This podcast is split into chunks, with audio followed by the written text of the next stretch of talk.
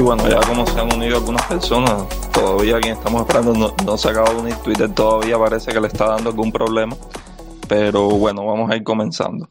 Eh, ayer, 23 de octubre, fue el día del MOL, un día que se celebra en base al número de abogados, que es 6,02 por 10 a la 23, y entonces el 23 del mes 10, a partir de las 6.02 de la mañana, bueno, se comienza este día. Eh, referente a esto, hace un tiempo, cuando nuestra revista todavía no contaba ni con perfiles en redes sociales, que, era todavía un proyecto dentro de nuestra facultad, eh, escribimos un artículo titulado a propósito del Prevengovil y, y en defensa del número de abogados.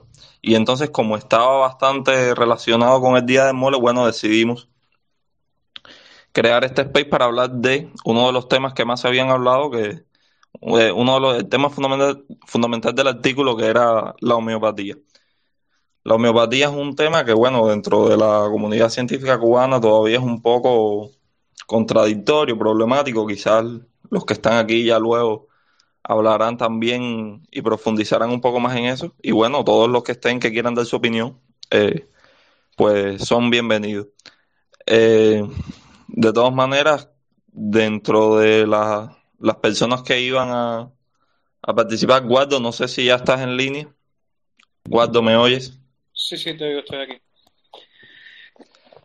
Yo creo que sería bueno comenzar explicando más o menos, no voy a hacer que alguien no sepa bien, eh, primero de qué, de qué va la homeopatía, cómo funciona, y ya por ahí ir, ir encaminando la cosa para que informar un poco a la gente y que bueno, si hay alguien a favor también o alguien más que esté en contra, nosotros estamos en contra, definitivamente estamos parcializados por esa, por ese, desde ese punto de vista, pero bueno, estamos abiertos a cualquier tipo de opinión que, que alguien quiera hacer. Así que Guardo, comienza ahí. Rubén no está, yo no lo veo, ¿te sale Rubén a ti? Eh, no, no, Rubén no me sale que se ha incorporado. Así que creo que vas a tener que empezar tú. Bueno, Rafa, comparte arriba en los tweets, comparte eh, el hilo que hicimos hace un ratico. Para que, sí, sí, voy a compartir el hilo, eh, la publicación de Mamate también, que está aquí. Muchas gracias, Mamate, por participar. Y también el libro de Juventud Técnica, que quizás después hablemos un poco de eso. Ya, ok, entonces bueno, yo voy a empezar con una pequeña introducción sobre lo que es la homeopatía y ya después, bueno, podrán pedir la palabra y comenzar el debate porque hay varias cosas interesantes sobre las que debatir en este aspecto. La homeopatía fue creada inicialmente por, por si no me equivoco, un nombre un poco raro, porque cuando él estaba estudiando los, los medicamentos contra la malaria, él se dio cuenta de que esos medicamentos producían un cierto efecto similar a los mismos síntomas que producía la enfermedad. Entonces él comienza a aplicar una, un principio, que es un principio que viene desde los antiguos griegos, que dice que eh, los semejantes eh, cura los semejantes, o sea, como que sí, un principio extraído de algo que causa una enfermedad podría también ser efectivo contra esa propia enfermedad. Entonces él plantea, y los homeópatas plantean, que se cogen esos principios activos y se diluyen lo suficiente en un disolvente, van a desaparecer los prejuicios que causa la enfermedad, pero se va a conservar eh, su poder curativo e incluso ese poder eh, se va a aumentar. Y también dicen, otra de las hipótesis que, ellos plantean acerca de cómo funciona la hepatía, es que a medida que se van haciendo las diluciones eh, sucesivas, porque es que coger eh, una pequeña porción de un medicamento, irla diluyendo, diluyendo, diluyendo sucesivamente en varias porciones de, agua o de alcohol, había que sucucir esa disolución. ¿Qué es sucucir? Básicamente agitar. O sea, yo diluyo y agito la disolución dando una cantidad de golpes eh, al recipiente contra la mano, porque tiene que ser un número específico, si, si más no me equivoco. Entonces eso ayudaba a que las propiedades de ese principio activo de alguna manera pasaran al disolvente y eso como que también contribuía a los efectos curativos eh, de esos medicamentos, de, esa, de esos principios. Mi opinión, bueno, eh, se podrá imaginar cuál es, una opinión bastante clara, que eso de ninguna manera funciona porque uno de los principales problemas que tiene la homeopatía es que contradice eh, los principios básicos de, de, la química. Y otros problemas que tiene es que ninguno, o no, no me voy a decir ninguno porque quizás hay alguno, que tenga algún estudio publicado, porque hay muchas revistas que, se, que publican cosas de homeopatía, aunque no, pero no hay ningún estudio contrastado que tenga evidencia científica sólida que diga que la homeopatía funciona, ni ningún ensayo que muestre que tengan efectos significativos eh, con respecto a algunas enfermedades. Entonces, básicamente, la homeopatía a grandes rasgos es esto. Sobre esto hay mucho, mucho, mucho que debatir. Yo lo ponía, lo poníamos en el hilo que publicamos, eh, las genéticas de las de los, de los científicos que trabajan en la homeopatía, inclusive de los médicos que recetan hepáticos, eh, la industria multimillonaria que hay detrás de la homeopatía. Eh, también se, puede hablar de, de, muchas cosas, se puede hablar de las diferentes hipótesis, porque hay muchas hipótesis que han salido a lo largo de los años respaldando eh, la homeopatía. Así que sobre esto hay mucha, mucha tela sobre cortar, que por, la de y hay muchas personas que defienden la homeopatía, incluso, algunos que saben que quizás no funciona, pero la siguen utilizando y la siguen recomendando porque tienen quizás una esperanza, no sé, como que me tomo esto, no me va a hacer bien, pero bueno, tampoco me va a hacer mal y quizás existe la posibilidad de que me haga bien. Y también se podría hablar de, su relación con el efecto placebo, que muchas veces se confunde y se dice que a veces funciona, pero muchas veces lo que tenemos es un efecto placebo y no tenemos el propio efecto de los productos homeopáticos. Por tanto, cualquiera que, quiera hablar, que pida la palabra, se la vamos a dar. Sí, ya, ya ahí tenemos a, a Rubén que se incorporó. No sé si ya puede. Rubén, puedes hablar ya. Rubén está más, más en todos estos temas que yo, puede ampliar. No sé si me escuchan. Buenas noches a todos. Sí, Rubén, ya te oímos bien ya. ¿Con buena calidad o mal? Bastante decente. Por lo menos ya te oímos ya que es un logro significativo. Ya es un paso avance.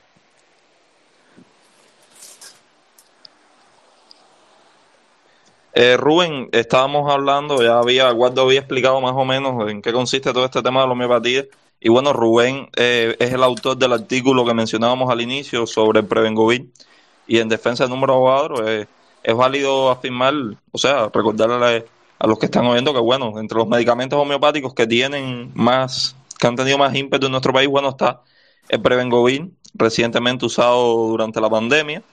Recientemente también salió eh, uno que iba a comenzar a comercializarse que se llamaba Escabión eh, para atender supuestamente a la sarna. Y también está el Vidatox, que es un medicamento homeopático, también basado en el veneno de alacrán, eh, que eh, obtenido y comercializado por la Biofam. Bueno, Rubén, coméntanos un poco del artículo que escribiste y, y más o menos sobre todo este tema. Bueno, ¿me escuchan?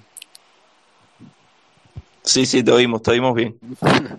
bueno, el artículo, mm, a propósito del Provengovir y en defensa de Abogadro, que ya tiene un poco de tiempo, pues lo sacamos originalmente cuando casi al comienzo de la, de la pandemia, cuando el Radical Libre todavía era una revista de la Facultad de Química. Y la idea de escribirlo surgió precisamente a raíz del lanzamiento del Provengovir como un producto homeopático cubano que fue parte de la de la estrategia de, de, tratamiento implementada por el Ministerio de Salud Pública ante la pandemia.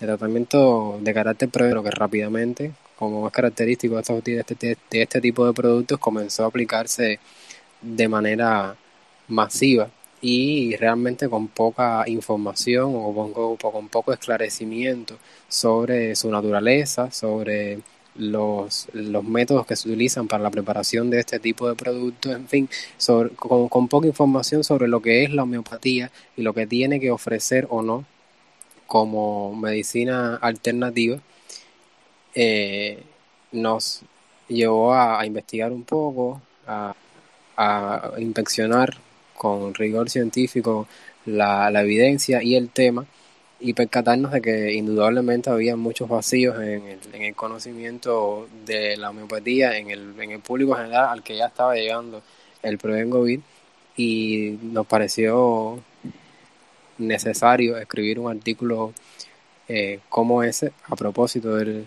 del Prevengovir y por supuesto mm, impulsados por nuestra propia formación de, de químicos que nos obliga a a, salir en defensa de abogados, como bien dice el artículo.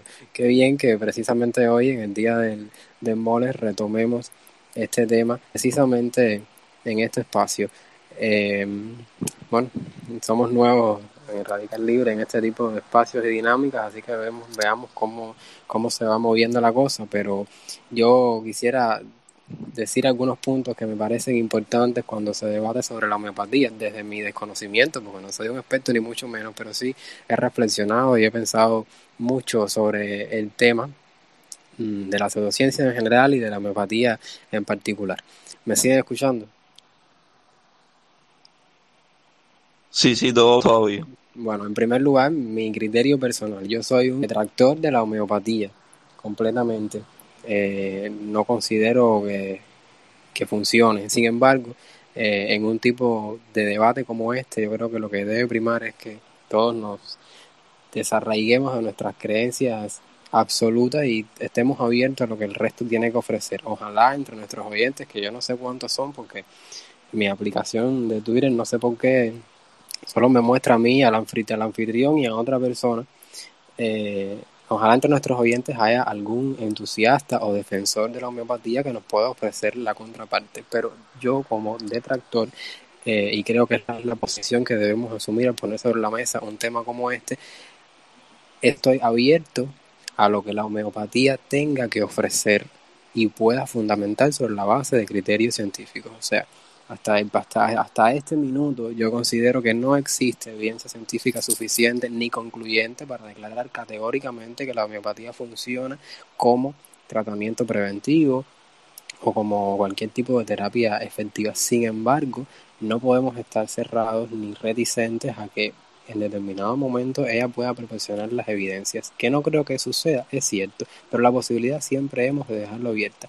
e incluso si llegase a suceder, pues no estaríamos más que asumiendo el rol que le corresponde a cualquier comunidad científica que, se, que, pone alto el listón para que una práctica entre a, a, categorizar, a, catalogarse como ciencia. O sea, si la homeopatía quiere ser llamada ciencia, ok, puede quererlo, eh, pero debe pasar por todos los filtros y debe presentar todas las pruebas y todas las evidencias suficientes, concluyentes y, y necesarias para hacerlo como tal. Mientras tanto, tiene que ser emplazada en el lugar que le corresponde, en el lugar de una práctica alternativa y no bajo la categoría de medicina.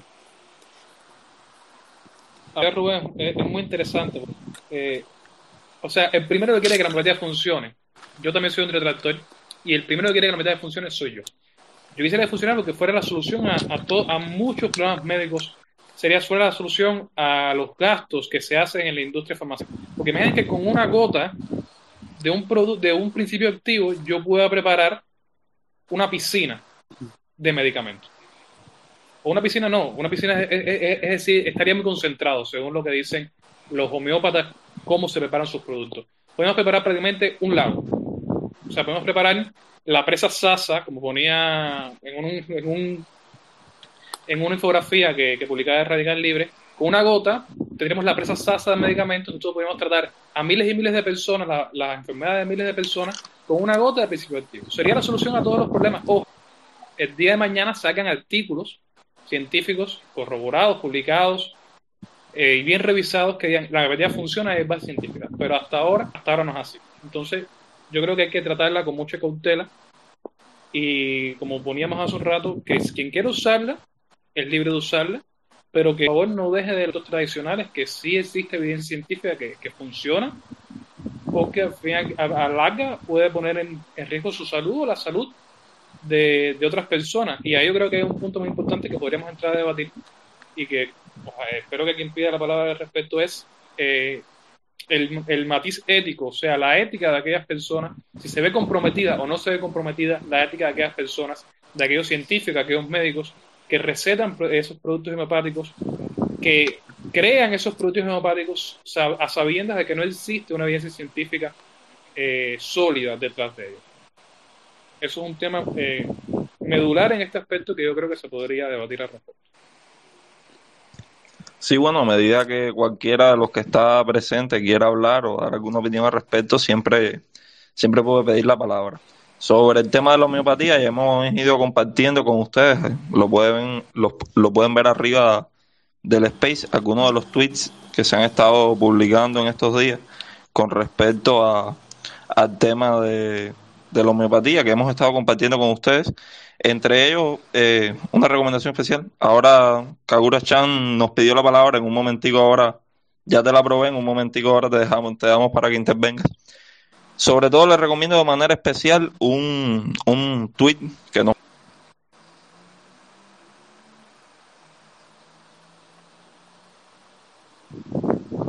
Rafa, te perdimos. ¿Estás ahí? Bueno, no te escucho. Yo tampoco lo escucho.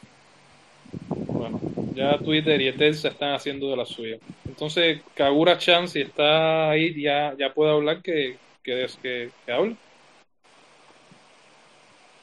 Ya Rafa le habrá dado la, la autorización de hablar en el, en el Space. Le habrá dado tiempo.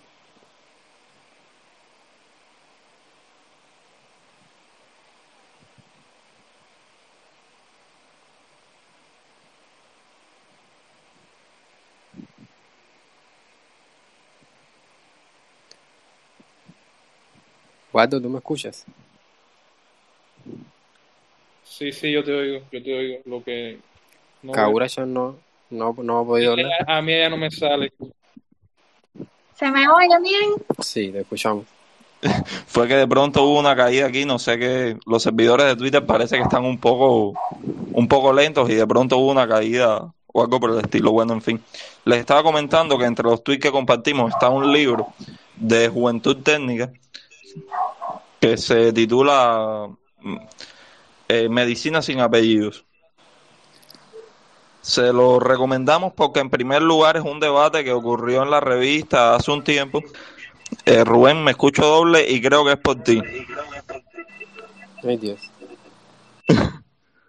o por alguien que tiene, eh, no sé si sea Kagura Chan, pero bueno, ustedes son los que tienen el micrófono abierto.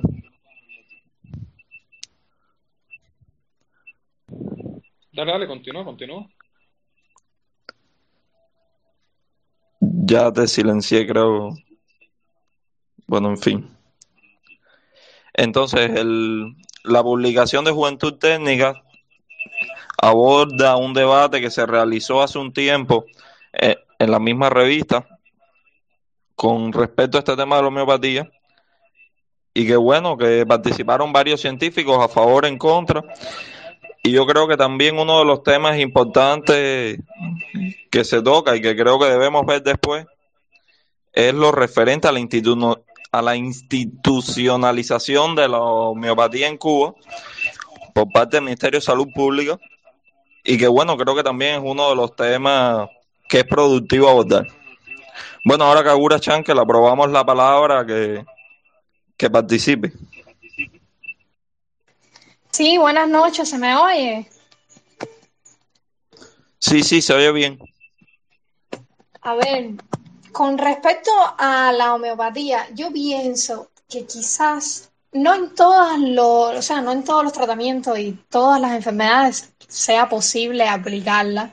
No soy partidaria de, o sea, de este proceso, pero quizás para enfermedades menores, ya no sé, un dolor de cabeza, estrés, eh, no sé, un dolor de ovario, algo que, no sea un, necesario un medicamento así excesivamente fuerte, pudiera funcionar porque, o sea, es algo que, que, que se quita rápidamente que no es necesario un medicamento bien elaborado ni nada. Existen medicamentos bien elaborados para eso, pero bueno, a veces no es necesario y eso evita quizás eh, el consumo de medicamentos que a veces es dañino, incluso crea dependencia.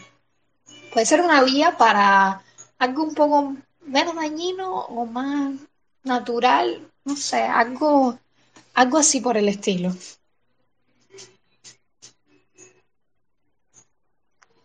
Buenas noches, ¿podía tomar la palabra?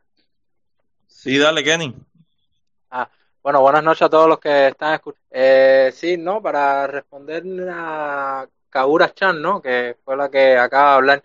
Eh, a ver, mira, yo creo que tenemos que tener clara la diferencia entre, eh, como ella menciona, medicamentos bien elaborados. Yo me imagino que ella está hablando del grado de complejidad del medicamento, del valor añadido y ese tipo de cosas. Mira, por ejemplo, existe la, la medicina natural tradicional, ajá, que tiene igual eh, una larga data y se utiliza en muchas partes del mundo. Ahora, en la medicina natural tradicional se utilizan plantas, se utilizan preparados eh, más sencillos, pero se basa científicamente en la existencia de en muchas de esas plantas de productos naturales que tienen cierta actividad biológica, que de hecho muchos de esos productos naturales son los que se extraen o se estudian para luego copiarlos en el laboratorio, o se extraen o se estudian, para hacer, bueno, los medicamentos que pudiéramos en este caso llamar más elaborados. Entonces, eh, ahí, si tú tienes esas dos opciones, bueno, yo eh, creo que, que puedo entender más o menos lo que ella se está refiriendo, ¿no? Tú tienes una opción de medicina eh, tradicional, los saberes de la abuela, pero mira qué curioso que es que los saberes de la abuela tienen basamento científico, ¿entiendes? Pero no creo que no podemos confundir una cosa con la otra, ¿no? Eh, porque en el caso de la homeopatía, bueno, como ustedes están mencionando, no hay no hay ningún ningún estudio que que lo, que lo avale. Y sobre lo que estaba diciendo Rafael, igual me parece muy interesante que es un tema que hay que debatir seriamente y que es un debate que quizás se ha eludido un poco, que es sobre lo de la institucionalización de la homeopatía en Cuba. Sea, eh, lo estábamos conversando en el chat de Telegram de, Radical hace un par de horas, porque había personas que comentaban que, claro, en una sociedad, bueno, eh, capitalista, donde la salud no está totalmente centralizada en el control del Estado, eh, bueno, eso puede significar un negocio, eso, eso, es un negocio realmente millonario, como, como decía por ahí un tweet. Y entonces está claro esa brecha en la información para que la gente no conozca, para que no eh, pueda decidir bien. Y, y, eso nos queda claro, es una cosa totalmente antiética, pero bueno, nos queda clara la, la motivación porque realmente se mueve mucho dinero en la industria de la salud.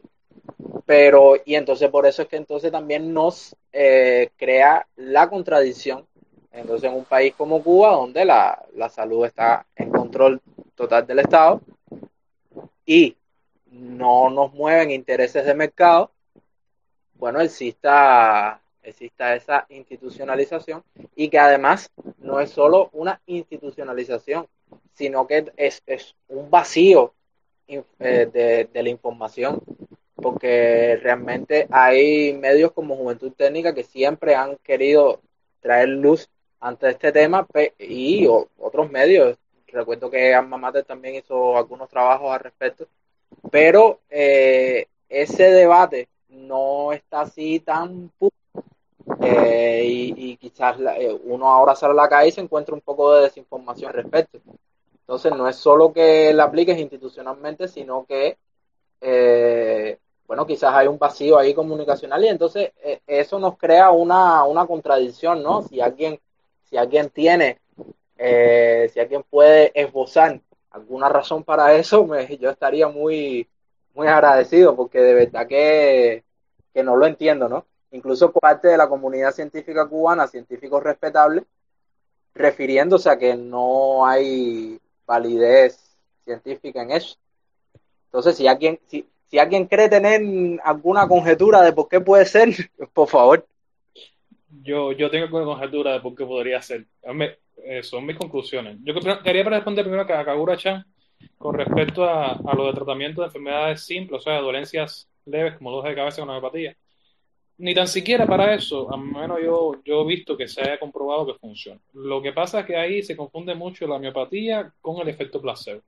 Me tomo el preparado miopático creyendo que me va a hacer algo y como que al final un dolor de cabeza, yo mismo me autosugestiono para que el dolor de cabeza se me quite y en realidad lo que me quitó el dolor de cabeza eh, fui yo mismo pensando que se me iba a quitar eh, y no producto miopático. Como decía Kenneth, es mejor recurrir a otros productos de medicina natural tradicional no sé, un cocimiento, por ejemplo, que sí tiene un, un principio activo, que sí hay algo detrás científico que lo respalda, que a un producto homeopático. Yo personalmente nunca recurriría a un producto homeopático para nada, porque estoy tomando acorde a la ciencia, a lo que hasta este minuto está descrito en la bibliografía, agua con, con un poquito de alcohol. Y con respecto a la institucionalización de la homeopatía en Cuba, tú decías, en los países que, en otros países sí es muy fácil comprender por qué existe. Es una industria multimillonaria, que son millones y millones de dólares que lo que hace es producir, producir y vender. Y como es privado y hay instituciones que quizás no se meten en eso, bueno, en Cuba, ¿por qué existe? Si en Cuba no, la medicina no es una fuente de generación de ingresos para el país, todo lo contrario, sino que es totalmente subvencionada. Mi conjetura es que es un cierto inmovilismo unidad científica. Que la comunidad científica no ha sabido moverse, no ha sabido crear los debates, no ha sabido crear los espacios, no ha sabido poner sobre la mesa los argumentos necesarios quizá, o llevar esos argumentos hacia los puntos que sea necesario llevarlos para acabar de erradicar la homeopatía de eh, eh, la medicina cubana institucionalizada. O sea, no es que no pueda surgir un negocio particular, por ejemplo, que quiera preparar y vender productos homeopáticos, siempre y cuando, en mi opinión, eh, venga como las cajas de cigarro. Fumar daña la salud, este producto homeopático no está comprobado que tenga efecto sobre esta enfermedad que dice tratar. Con un cartelito así podría venderse. Yo creo que se trata de inmovilismo político, de inmovilismo científico, de la comunidad científica, y por otra parte, quizás de, con todo el respeto a esos científicos renombrados, porque sé que hay científicos renombrados en este país que defienden la homeopatía, y yo creo que quizás se le ha olvidado a esos científicos un poco lo que estudiaron, quizás se han dejado, han subjetivizado la ciencia en función de lo que ellos quieren creer, porque ninguno de ellos puede decir que existen argumentos sólidos para que funcione. Entonces, si unimos ese inmovilismo de la comunidad científica, de los que están en contra de la homeopatía, con que hay científicos en el país y en algunos casos reputados que defienden la homeopatía a pesar de que no está comprobada científicamente, tenemos el corte perfecto para que la homeopatía esté institucionalizada en Cuba y se saquen productos como el Prevengovir, que en mi opinión lo único que hicieron fue empeorar la situación de la pandemia. Y no dudo ustedes que muchos de los aumentos de casos, bien personas tomaron el Prevengovir, pensaron que eso los iba a prevenir de alguna manera de contagiarse de coronavirus y entonces se relajaron las medidas, ya quizás eh, no se ponían tanto en los sobucos, no se limpiaban tanto las manos porque estoy tomando Prevengovir y eso previene el coronavirus. Entonces esos son los grandes peligros de la homeopatía, que pone en riesgo la salud de, bueno, y en este caso particular, que es una pandemia, pone en riesgo la salud de todos los que los rodean y pone en riesgo otras muchas cosas, como es eh, hubo que volver a una cuarentena, eh, las limitaciones, los problemas en la economía, por la, eh, el paro de, la, de, las producciones, de que los centros de trabajo no estaban funcionando, etcétera, etcétera, etcétera.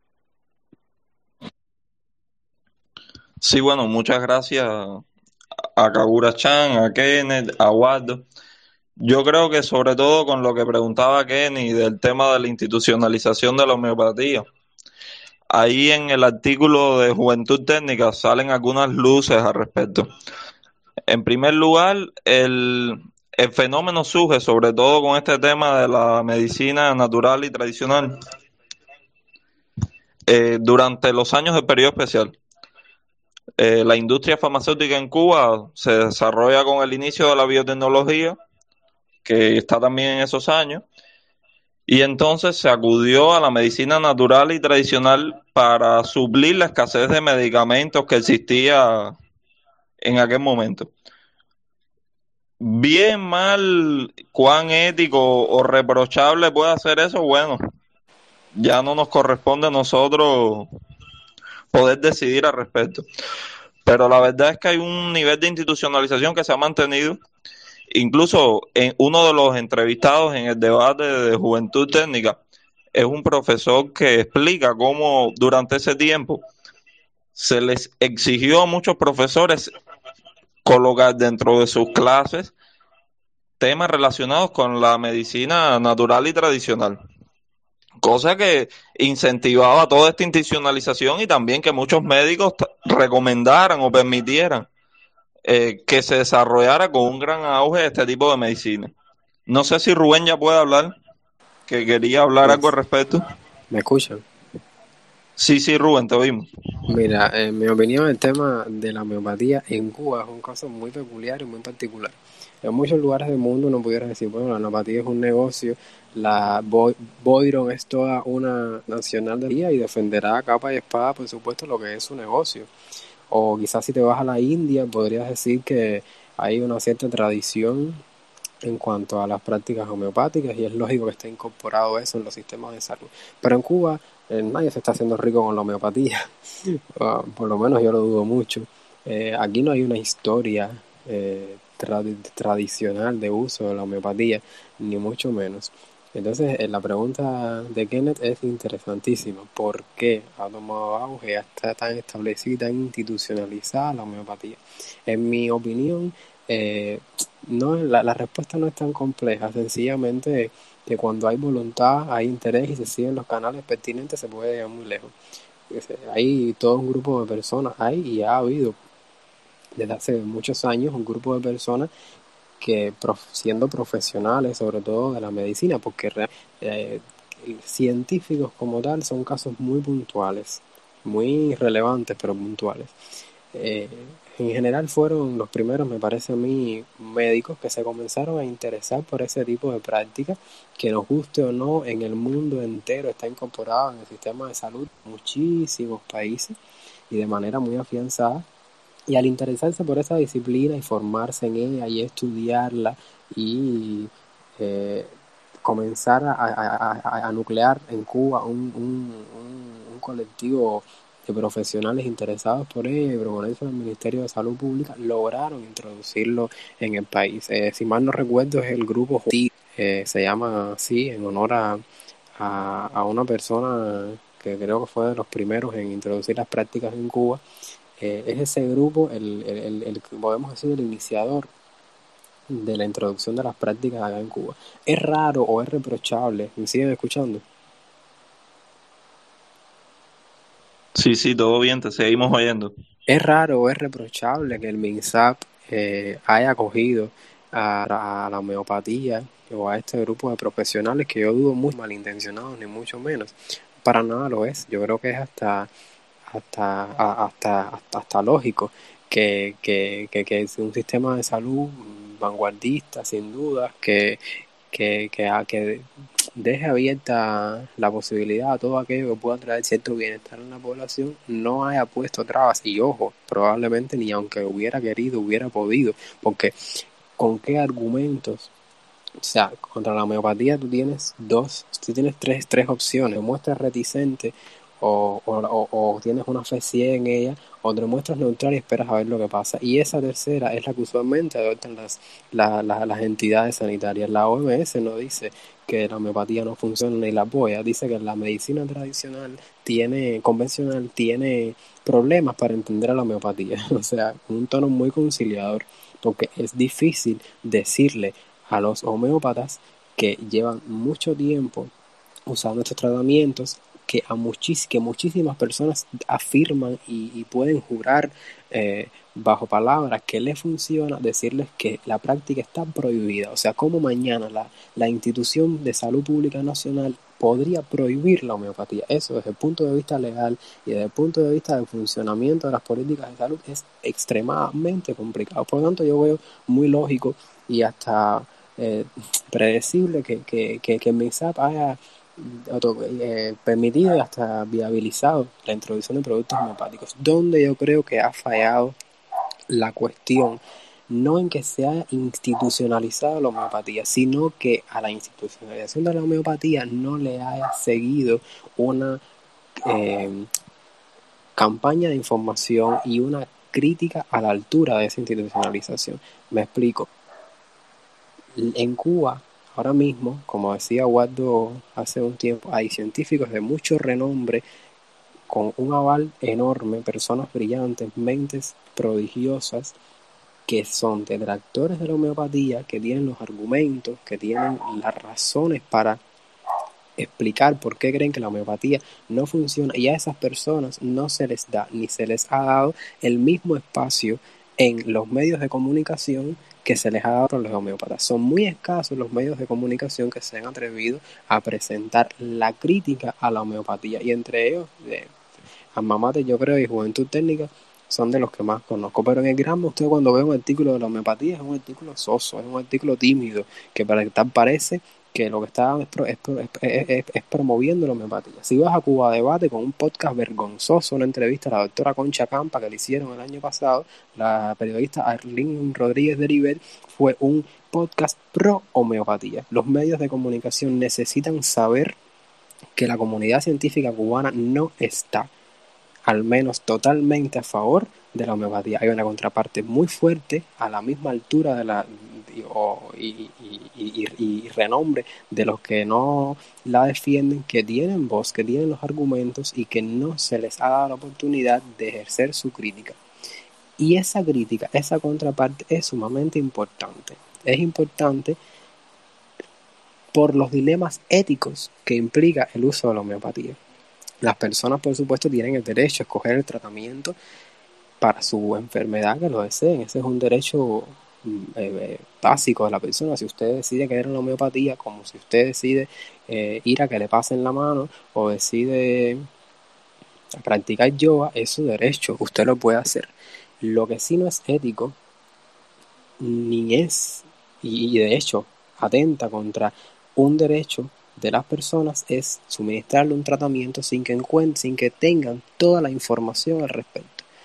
Las personas que no saben lo que es la homeopatía, las personas que no conocen los procedimientos de preparación de los, de los productos homeopáticos, las personas que no conocen de unidades de concentración, que no conocen lo que es un principio activo, que se toman una uragina pero no saben lo que es, que es el, el, grueso de, de las personas no conocen la composición de los medicamentos, confían en el médico que se los receta. Yo me pregunto, todas esas personas que recibieron el Prevengovir y a lo mejor lo que conocen de él lo vieron en televisión nacional, lo vieron leyendo en Gramo, lo vieron oyendo en podcast de Cuba Debate. Todas esas personas saben lo que se estaban eh, tomando, saben lo, lo, que tenía el pomito. Las personas saben que, que, aquel consumidor un poco más avesado que leyó la etiqueta sabe lo que significa que los ingredientes que salen en la etiqueta del pomito del Prevengovir estén a 12 CH, estén a, a 200 CK saben lo que es eso. La mayoría no. Y eso no es ético, no es ético que tú le estés dando algo a una persona como un medicamento, que le estés dando algo a una persona como una medicina y realmente... Rubén, disculpa que te interrumpa, pero sería bueno que explicaras lo que es CH y CK, porque puede ser que algunos de los que están oyendo el chat no sepan bueno, si alguien, ha, si, alguien ha tenido la oportunidad de usar, de, tener en sus manos un pomito de prevengo o algún otro tratamiento homeopático, podrá percatarse que los ingredientes que están en, el, en la etiqueta del pomito, las unidades de concentración que tienen, que yo no le llamaría ni unidades de concentración, son muy peculiares y muy particulares de la homeopatía. Son unas escalas ideadas por la persona que inventó la homeopatía, que es eh, el alemán Hahnemann. Las unidades de concentración que usa la homeopatía son eh, basadas en una escala de dilución. O sea, el procedimiento de preparar, un, preparar un producto homeopático se basa básicamente en partir de una solución madre que contiene a ese componente que ellos le atribuyen, que los homeópatas le atribuyen el efecto terapéutico.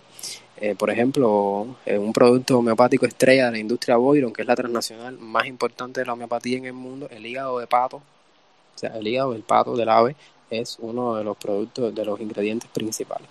Si usted eh, parte de una tintura madre de ese ingrediente principal que lo contenga una concentración determinada, la que sea, usted toma una gota, vamos a decir un mililitro de esa tintura, lo lleva a otro recipiente y luego añade, o si cogimos una gota, pero puede ser cualquier unidad, una parte, una parte de eso, y luego añade 99 partes de disolvente, ya sea agua, ya sea alcohol, ya sea una disolución hidroalcohólica. Significa que usted lo diluyó en una proporción 1 en 100. Y así obtuvo una disolución homeopática en la que, que en la escala de concentraciones homeopáticas está al 1 CH. Como se podrán imaginar, cuando va a obtener la de 12H, que es tomando una parte de esa que ya preparó y que contiene al ingrediente activo en una parte por 100, toma una, parte, una gota de ahí, una parte de ahí, y vuelve a hacer el proceso de diluirlo en, con 99 partes del disolvente y obtienen una de 12H. Eso va avanzando de una manera exponencial en la que al llegar, como bien dice la infografía que compartimos, al llegar a 7CH ya lo que usted tiene es como si hubiera echado una gota del principio activo en la presa Sasa. Se imaginará que a 12CH, que es una de las unidades de, de las escalas preferidas por los homeópatas, es físicamente imposible que quede algo del principio activo en el pomo. Pero eso los homeópatas no les sorprende, realmente es lo que buscan, porque uno de los fundamentos de la homeopatía es el principio de dosis mínima, que establece básicamente que mientras menor es la concentración, y cuando digo menor digo casi nula, de ese principio más potenciado está el efecto terapéutico que pretende ejercer en el, en el... Esa es una de las escalas. La escala seca es todavía más pintoresca, porque en esta usted coge una gota con una ureta, digamos, una pipeta, disculpen, y la echa en otro recipiente y después rellena y no. No, con la seca usted lo que coge es un, vamos a decir, un litro de, de, de principio activo, un litro de disolución de principio activo y lo bota, lo vacía. Y, co- y como todo aquel que ha, que, ha, que, ha, que vaciado una botella en su vida se podrá percatar que quedan gotas en las paredes del, del- de, la, de, de la botella. Bueno, pues la vuelvo a llenar con el, con el disolvente. Y ahí se una dilución, un secar. Después vuelvo a vaciar la botella y la vuelvo a llenar. Y así es que se va diluyendo, diluyendo, diluyendo solamente gracias a las, a las, a las que quedan remanentes en la botella. Ahí es más difícil incluso hacer los cálculos porque habrá que cuantificar cuánto queda en las paredes de la botella. En fin, el tema es que esas son las la, la, formas de preparar los preparados homeopáticos. Cuando usted lee en la etiqueta del pomito 12CK o 12CH, ¿cuántas de las personas que leen eso verdaderamente saben que eso lo que significa es que el pomo no, tiene, no lo tiene? Fíjense ustedes qué dilema ético. Eso para mí es una, una cosa rarísima. Es, es, es ético poner en la etiqueta de un pomo un ingrediente que realmente no está ahí. Eso para mí no es ético. Y menos ético todavía es que la persona no sepa que eso significa eso. Entonces eh, es necesario eh, hablar de la homeopatía, decir en qué consiste y que si la persona decide tomárselo, decide acudir a ella, pues que lo haga sabiendas. Nadie va a una a un, a, un, a un, a un tratamiento religioso, ni nadie va a hacer energía piramidal pensando que está yendo a un médico. No, no, no. Usted sabe que para ir al médico, que para el hospital, que para ir, que cuando va a, la, una terapia energía piramidal, usted está yendo a una terapia alternativa. Pero la homeopatía, las personas que, se la, que, que la usan, como llega vía, vía MinSat, piensa que es un medicamento y no lo es. No es un medicamento, es en todo caso un producto alternativo. Eh, le de- de- decía que esto no es algo oculto. Los homeópatas me siguen escuchando. Sí, sí, sí, no, da- no te has caído. Es que me da miedo quedarme hablando Los dioses solo. de Twitter nos acompañan. Me da miedo quedarme hablando solo y darme cuenta a la hora. Sería muy triste. Bueno, entonces les decía que esto no, no, no es algo que sorprenda a los homeópatas ni que ellos tengan que ocultar. O sea, ellos no están, o no, no, no, ellos lo que están buscando es eso, que haya una dosis mínima o casi nula del principio activo en el pomo. Porque, eh, como decía, la homeopatía se basa en eh, uno de los preceptos fundamentales en el principio de dosis mínima. ¿Cómo? Y eso es entonces la siguiente pregunta. ¿Qué- ¿Cómo explican los mismos homeópatas y cómo, deber, cómo podemos los científicos entender que los productos homeopáticos funcionen si el principio activo no está presente en el frasco ni en lo que se incorpora al organismo? Bueno, en el caso, y ahí me estaría metiendo en otro tema, no sé si puedo avanzar o quieren hablar más sobre los aspectos éticos. Ya, me imagino que vayas a hablar de la memoria de agua. Sí, Creo que sería bueno dejarlo un momento porque la ciencia quería hablar. Bueno, déjame, No sé déjame, si la ciencia, ya tienes la palabra. No, dale, dale, continúen, continúen. No, no, puede hablar. No, no se preocupen. Para darle después, también después, una pausa a Que Rubén. termine Rubén y después si eso, eso se habla. No hay problema. Ah, bueno, Rubén.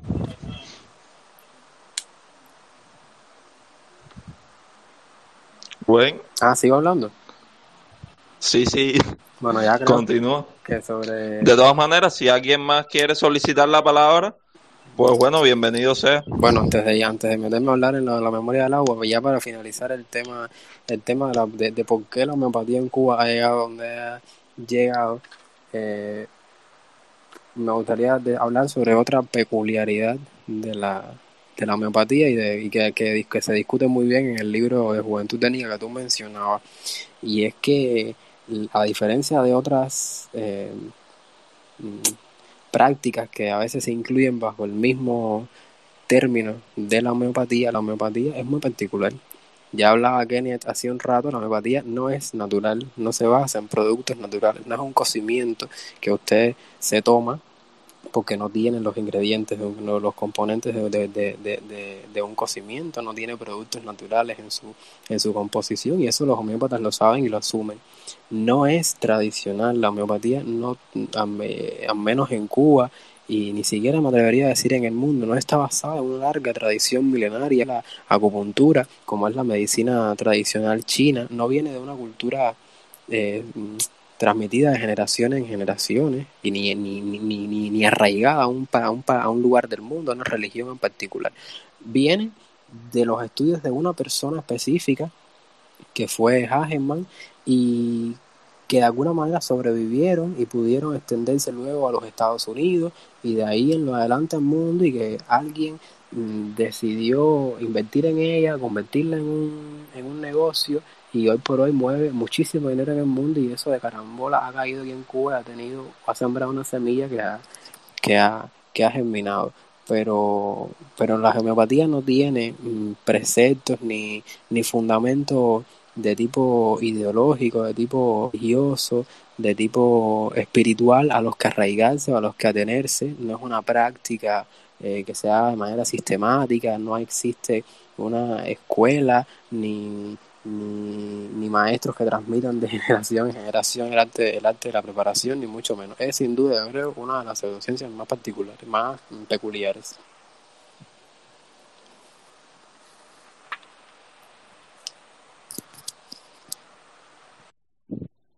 Rubén, no sé si se da cuenta, ahora sí lo perdimos. O No, me habré perdido yo, no, no, no, sé. fue, fue que, fue, yo que- fue, que, fue que yo me callé para ver si alguien quería hablar. Antes de empezar, antes de Ah, ya, empezar, ya. antes de empezar a hablar de lo de la memoria de la. No, ya Está bien, bueno, que hable la ciencia. Buenas noches. Oye, eh, yo pienso que con todo lo que ha dicho Rubén y todo lo que probablemente algunos sepan por leer del tema y tal, eh, una pregunta interesante sería, bueno, no, no tan interesante, pero una pregunta se- sería cómo puede algo que no funciona o que no, o que no se esperaría que funcionara prosperar y, y, sobrevivir y desarrollarse, es decir, sobre todo en, temas de ciencia. Ya por ahí se hablaba de dinero, ¿no? De dinero mediando en, es decir, de, de intereses, intereses que, que modulan probablemente algo en la ciencia, aunque esto es una, digamos que se puede mirar desde un punto de vista que es una estafa, eh, eh, eh, no es, no es, no es, no es una estafa clara porque tú te puedes defender. Alguien viene y te hace una demanda y te dice, no, porque esto que tú me vendiste en el pomito no, no me resulta, o está comprobado en un ensayo clínico que eso no funciona. El dinero no, pero yo puse ahí que eso está diluido en un tanque, en una presa. Yo no te, yo no te, cuando yo te lo vendí, yo no te dije que iba a funcionar. Yo te dije que yo te estaba vendiendo eso que estaba en el pomito. Ya si te funciona o no, bueno, yo no sé. Y entonces ahí legalmente probable, no sé si, si hay información o Rubén tiene eh, algo que comentar acerca de esto, pero legalmente deben haberse dado, debe haberse dado alguna demanda por ahí de, de esto y, probablemente han salido airosos porque nada, es decir, no, no puedes probarle nada, no puedes, no puedes decir nada. Es como por ejemplo que ahora yo quiera demandar a la televisión cubana por decir que las vacunas inmunizan y que ya inmunizamos a la población cubana y no sé qué, cuando en realidad eso no, no, no, rígidamente en el, el concepto de la palabra inmunizar o de lo que uno puede, cuando dice soy inmune a tal cosa, quiere decir que bajo ningún concepto eh, a mí me afectaría a tal o a cual cosa. Y eso está mal dicho y mal empleado, ¿no? Entonces ellos me dirían, no, pero eso yo lo uso en un contexto, es, algo similar, ¿no? Es decir, legalmente yo puedo decir lo que yo quiera y que tú no me vas a poder decir nada y que, y que me, y que tenga estos conscientes, ¿no? De algún tipo, aunque son cosas diferentes, pero también, también eh, tiene, tiene que ver. Y por otro lado, les quería sugerir un tema a debate que podría ser, por ejemplo, eh, qué, qué grado o qué magnitud o, cómo se podría considerar la divulgación científica en Cuba, sobre todo en la televisión cubana, donde, por ejemplo, hay un canal de noticias, se dedica a dar noticias el día entero, hay un canal que se dedica a dar deportes el día entero, hay un canal que se dedica a poner series y películas el día entero, pero no hay un canal que se dedica a poner Veritasium el día entero, o un canal que se dedica a poner, no sé, documentales muy relacionados con, con ciencia, es decir, ese tipo de cosas. Son difíciles de entender en la sociedad actual, aunque probablemente sea un, una cosa problemática en todos los países del mundo, ¿no? ¿Cómo, cómo, cómo se ve la divulgación científica si queremos que esas personas que se van a leer eh, lo que dice el, el medicamento, bueno, si, si esperamos que tenga un pensamiento profundo acerca de eso, que no es tan solo saber qué cosa es lo que es el medicamento, porque ese es el principio, si saber la, la estructura química de la dipirona o del principio activo de cualquier medicamento, eh, no quiere decir que tú vayas a saber qué va a pasar después cuando tú te tomas eso en tu cuerpo. Eh, es un, un, tema más, más amplio que conocer sencillamente qué cosa es lo que, la estructura de lo que le están vendiendo, si no es que hace, cómo interactúa, cómo puede ser su efecto adverso, sí, por ahí va allá todo lo que, lo que implica tomarse algo, ¿no? Y, y nada, esto, esto era lo que más o menos quería decir, pues si surge algo más, eh, diciendo. Lo sé. Bueno, muchísimas gracias por, por intervenir. Le dimos la palabra ahí a Andy y ahora se la voy a probar a, a ver Luna para que hable después. A ver, ¿se me escucha? Sí, sí, te escuchas bien. Ah, coño, qué milagro, pues sabes que la conexión, la... yo entraba y salí una pila de veces aquí no. Pero bueno, he escuchado algo. A ver, ¿se me sigue escuchando? Buenas noches. Hola. Sí, sí, todo se escucha bien, todo se escucha bien. Sí, se escucha. Ah, bueno, mira. Voy a dar eh, mi opinión, mi punto de vista referido a eso. Mira, yo veo la homeopatía, análogamente, si lo comparo, por ejemplo, con la medicina, como hablar de astrología y de astronomía. O sea, hay que tener bien definido qué, eh, qué es una cosa y qué es la otra y cuál tiene una validez científica y cuál no. O sea, tú estás en el derecho de creer en el horóscopo, pero no existen fundamentos científicos que lo avalen. Y ese es el punto como tal que se tiene que divulgar. Que, que se le informe a las personas, o sea, como decía Waldo, informar al consumidor de que lo que estás consumiendo no tiene una validez científica conformar. Aclarar también que la ciencia, la ciencia, como mismo hizo con la astrología, está abierta a estudiar y a ver la validez de todas estas pseudociencias. Pero hasta que no se verifique, va a seguir siendo eso, pseudociencia, o sea, falsa ciencia. Incluso me molesta un poco que, que, hay, que hay un poco de... Hay, hay personas que, que critican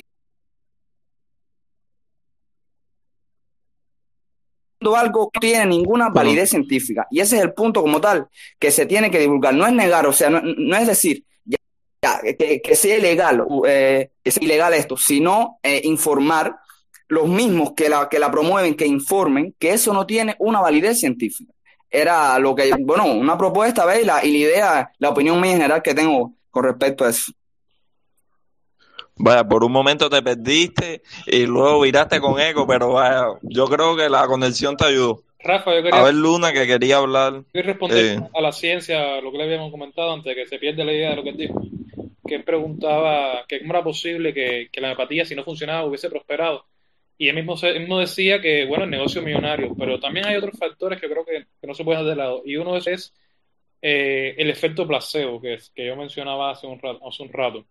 El efecto placebo muchas veces, y muchos homeópatas y muchos pro homeopatía, defensores de homeopatía, eh, a veces se confunden con los efectos de los productos homeopáticos. Entonces ahí ellos de alguna manera intentan a como decir, no, sí funciona. Y sobre todo se puede encontrar a, personas pro homeopáticas, no, porque yo me la tomé y me funcionó. Yo conozco a esta persona que se la tomó y le funcionó. Entonces con el efecto placebo ellos van como haciendo el juego e intentan justificar el, el funcionamiento eh, de la homeopatía. Entonces, hay que conocer también qué es nuestro placebo y cómo es que funciona para entender por qué la homeopatía no funciona. Además de eso, también hay revistas científicas eh, que, se han, que han publicado artículos eh, que muchas veces dicen que la homeopatía funciona y presumen de haber encontrado eh, una evidencia. Y muchas veces después se ha demostrado que artículos tienen errores metodológicos, que el, estudio que se hizo no se hizo tan bien como dicen ellos que lo habían hecho, entonces los resultados que arribaron muchas veces son erróneos. Entonces esas revistas que los publicaron eh, cometieron el error de, no revisar bien lo que estaban y muchas veces muchos de esos artículos también son usados como argumento de los homeópatas para decir que la homeopatía funciona cuando no hay evidencia todavía científica sólida. Entonces esos son dos factores que unidos a la industria millonaria que tiene detrás hacen que la homeopatía haya prosperado y que todavía y siga existiendo en el mundo entero.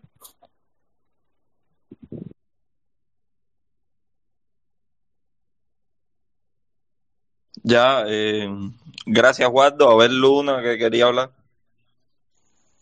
Sí, buenas noches. me, uní tarde al. No había visto el, el Space este y de verdad que es bastante interesante y más que este tema me gusta bastante todo lo que tiene que ver con la medicina natural y tradicional y todas estas pseudociencias que se están arraigando en, en Cuba, que ya vienen arraigándose ya hace un poquitico atrás, hace más o menos 20, 20 y pico años.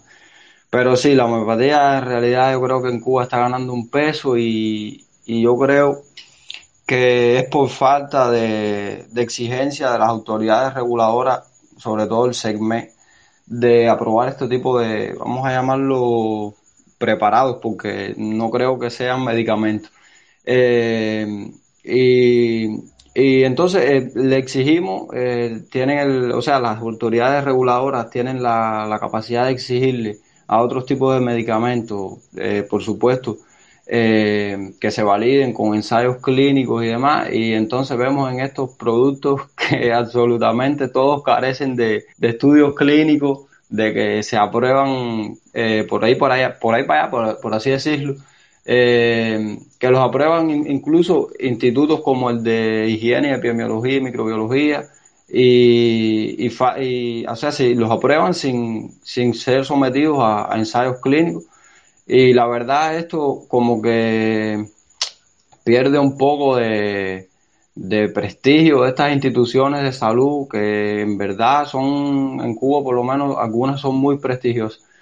Y eso me choca bastante, me choca ver que estos productos eh, se aprueban como si nada, como si estuviésemos aprobando, no sé, eh, cualquier otra cosa, un producto, qué sé no sé, un producto de alimentación o de eso, y no son sometidos ni siquiera a un estudio clínico. Y eso pasó cuando el Prevengovir, en principio el Prevengovir, todo el mundo oye el Prevengovir, el Prevengovir, y, y la población muy contenta, y al final lo que creo fue un efecto placebo en las personas, eh, las personas hasta se descuidaron mucho. Ya escuchaba yo a vecinos míos que decían, no, si yo no cogí COVID por, por el Prevengovir. Y de verdad eso fue un desastre, me parece. Bueno, de hecho, el Prevengovir se desapareció, más nunca lo he escuchado. Eh, pero sí hay cientos de productos homeopáticos cubanos. De hecho, el otro día me enojé cantidad y lo publiqué hasta en los Estados Unidos WhatsApp porque vi que estaban vendiendo productos homeopáticos cubanos en MLC. Ya eso es el colmo de los colmos de contra que tenemos escasez de una pila de, cosas, estar vendiendo cosas que prácticamente ni sirven, eh, engaños a la población, está en productos, sea, en, moneda eh, libremente convertible, que todo el mundo sabemos lo escasa que están y lo que cuesta. Ya de verdad que no, este tema a mí me da mucha roña, pero bueno, ahí estamos. La gente luchando porque por lo menos lo que de verdad hacen ciencia y los que queremos que, que las cosas, o sea, sacar a la verdad esta, estas situaciones en que estamos, sobre todo de arraigamiento de, de, alguna, de algunas prácticas en Cuba que de verdad eh, no, son, no son del todo efectivas. Sí, muchísimas gracias, Abel Luna. Lo que dice es correcto, incluso el Vidatox, que es el medicamento homeopático que se obtenía a partir del veneno de alacrán, también se exportaba y se vendía al turismo, entiendo. O sea, se usa la homeopatía como un renglón comercial, como mismo quizás se haga con otros medicamentos, el Everpro, no sé. Pero también está avalado por distintas empresas cubanas que tienen una reputación que mantener, dígase la Biofan, dígase el Instituto Finlay de Vacunas, que creo que también estaba involucrado en el tema de, de Prevengovir. Pero bueno, eh, es uno de los temas. Lo más importante es que quizá mientras vayamos creando conciencia y vayamos educando, quizá vayamos rompiendo con uno de los estigmas que ha hecho que esta pseudociencia se mantenga tanto. No sé si Suricato estaba pidiendo la palabra o no sé. Hola, eh, yo pienso que es interesante revisar eh, hasta dónde eh, llega el efecto placebo, es decir, hasta, hasta qué grado de, digamos, de beneficio puede tocar el, efecto placebo. Por ejemplo, puede regenerar un órgano o puede, o puede ayudar a que esa regeneración del órgano sea más rápida. Puede, no sé, es decir, puede eliminar un cáncer, puede, es decir, ese tipo de cosas. Es decir, le está, me imagino que esté documentado hasta dónde llega el efecto placebo y hasta dónde es beneficioso o no eh, venderte humo, porque que un vecino tuyo diga que él eh, no ha cogido COVID eh, porque tomó Prevengovir, eso es un problema, es esa, esa percepción de la sociedad es seria, eh, puede traer eh, consecuencias graves. O decir, no, no, a mí no me interesa porque a mí no me va a coger el COVID porque ya yo me tomé el Prevengovir.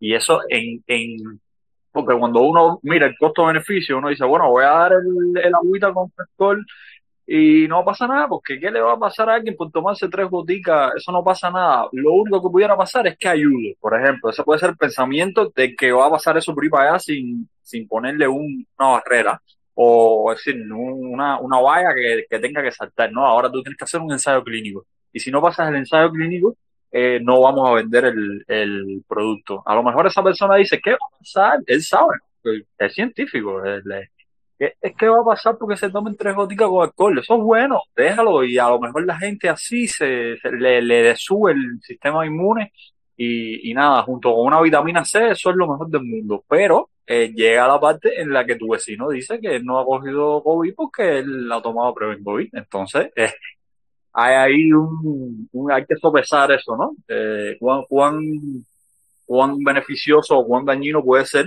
institucionalizar y, y darle propaganda a eso, porque me recuerdo como si fuera ahora mismo Durán diciendo el uso del Prevencovid, repitiéndolo 500 mil veces, cuando aquello, ya después o más nunca lo, lo mencionaron. Si acaso había que pasar lista de medicamentos, lo mencionaba, pero no hacía mucho hincapié ni volvieron a tocar eso más nunca después que pasó aquella oleada de que lo, de que lo repartieron o lo vendían, que eso no, no recuerdo, creo que lo repartieron gratis por, por, por las comunidades. Entonces hay que, hay que pensarse en, estas cosas. Con respecto a lo que tú decías, efecto placebo, yo tengo entendido que el efecto placebo hasta donde llega, o sea, lo que yo he leído es que el efecto placebo llega solamente hasta, el alivio de síntomas. Si te duele la cabeza y tú tomas un caramelo, y yo digo que es una, una pastilla para dolor de cabeza, eh, el efecto placebo puede hacer que, que a ti se te quite el dolor de cabeza o si me duele algo, pero no es capaz de eliminar enfermedades. O sea, no va a atacar eh, un problema en el hígado, no va a atacar un cáncer, no va a atacar una neumonía. Eh, simplemente te va a aliviar la sintomatología. Quizás te deje de doler la cabeza, quizás tenga un dolor en, el brazo y se me quita, eh, porque es una, un proceso de autosugestión, pero no va más allá. Y con respecto a lo que decían de las instituciones, bueno, yo creo que sí es un descrédito para las instituciones que aprueban este tipo de preparados. Porque desde, Radical Libre hemos sido durante toda la pandemia, bueno, desde que se creó eh, Radical como, un proyecto en red, eh, hemos sido férreos defensores de, de todas las, de, las vacunas, porque conocemos como la, la, seriedad de la ciencia que se, hace en Cuba, al menos en este aspecto. Eh, hemos estado pendientes de las publicaciones, seguimos a los científicos, pero entonces viene un antivacuna o alguien que esté en contra de la vacuna cubana por alguna, por alguna razón y me dice, eh, me da ese argumento, que cómo yo voy a confiar en que el SECMEC apruebe la vacuna y yo voy a confiar en eso si el mismo SECMEC o las instituciones aledañas a él me aprueban el Prevengovir o me aprueban el Scavihome, que son preparados de momento que se sabe que no hace nada. Entonces, ese momento es cuando yo me quedo sin argumentos porque yo no puedo defender al CERMEC ni a ninguna institución médica cubana cuando ahí me dicen que como yo confío, si me aprueban una vacuna y me aprueban al mismo tiempo un medicamento, un preparado hepático. O sea que yo creo que afecta, eh, la, afecta el prestigio de esas instituciones y la credibilidad como institutos, instituciones de la medicina en Cuba. Por tanto, yo creo que es un problema que se debe solucionar y que la comunidad científica tiene que ser pujante con respecto a la solución del mismo.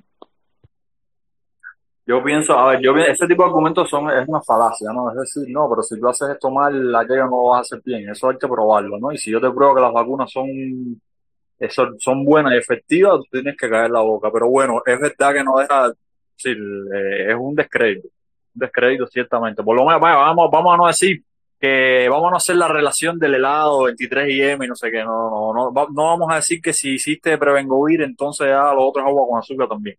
no, pero, pero bueno, te, da descrédito sobre, en ese renglón específico, es decir, en el, en el propio renglón de la homeopatía.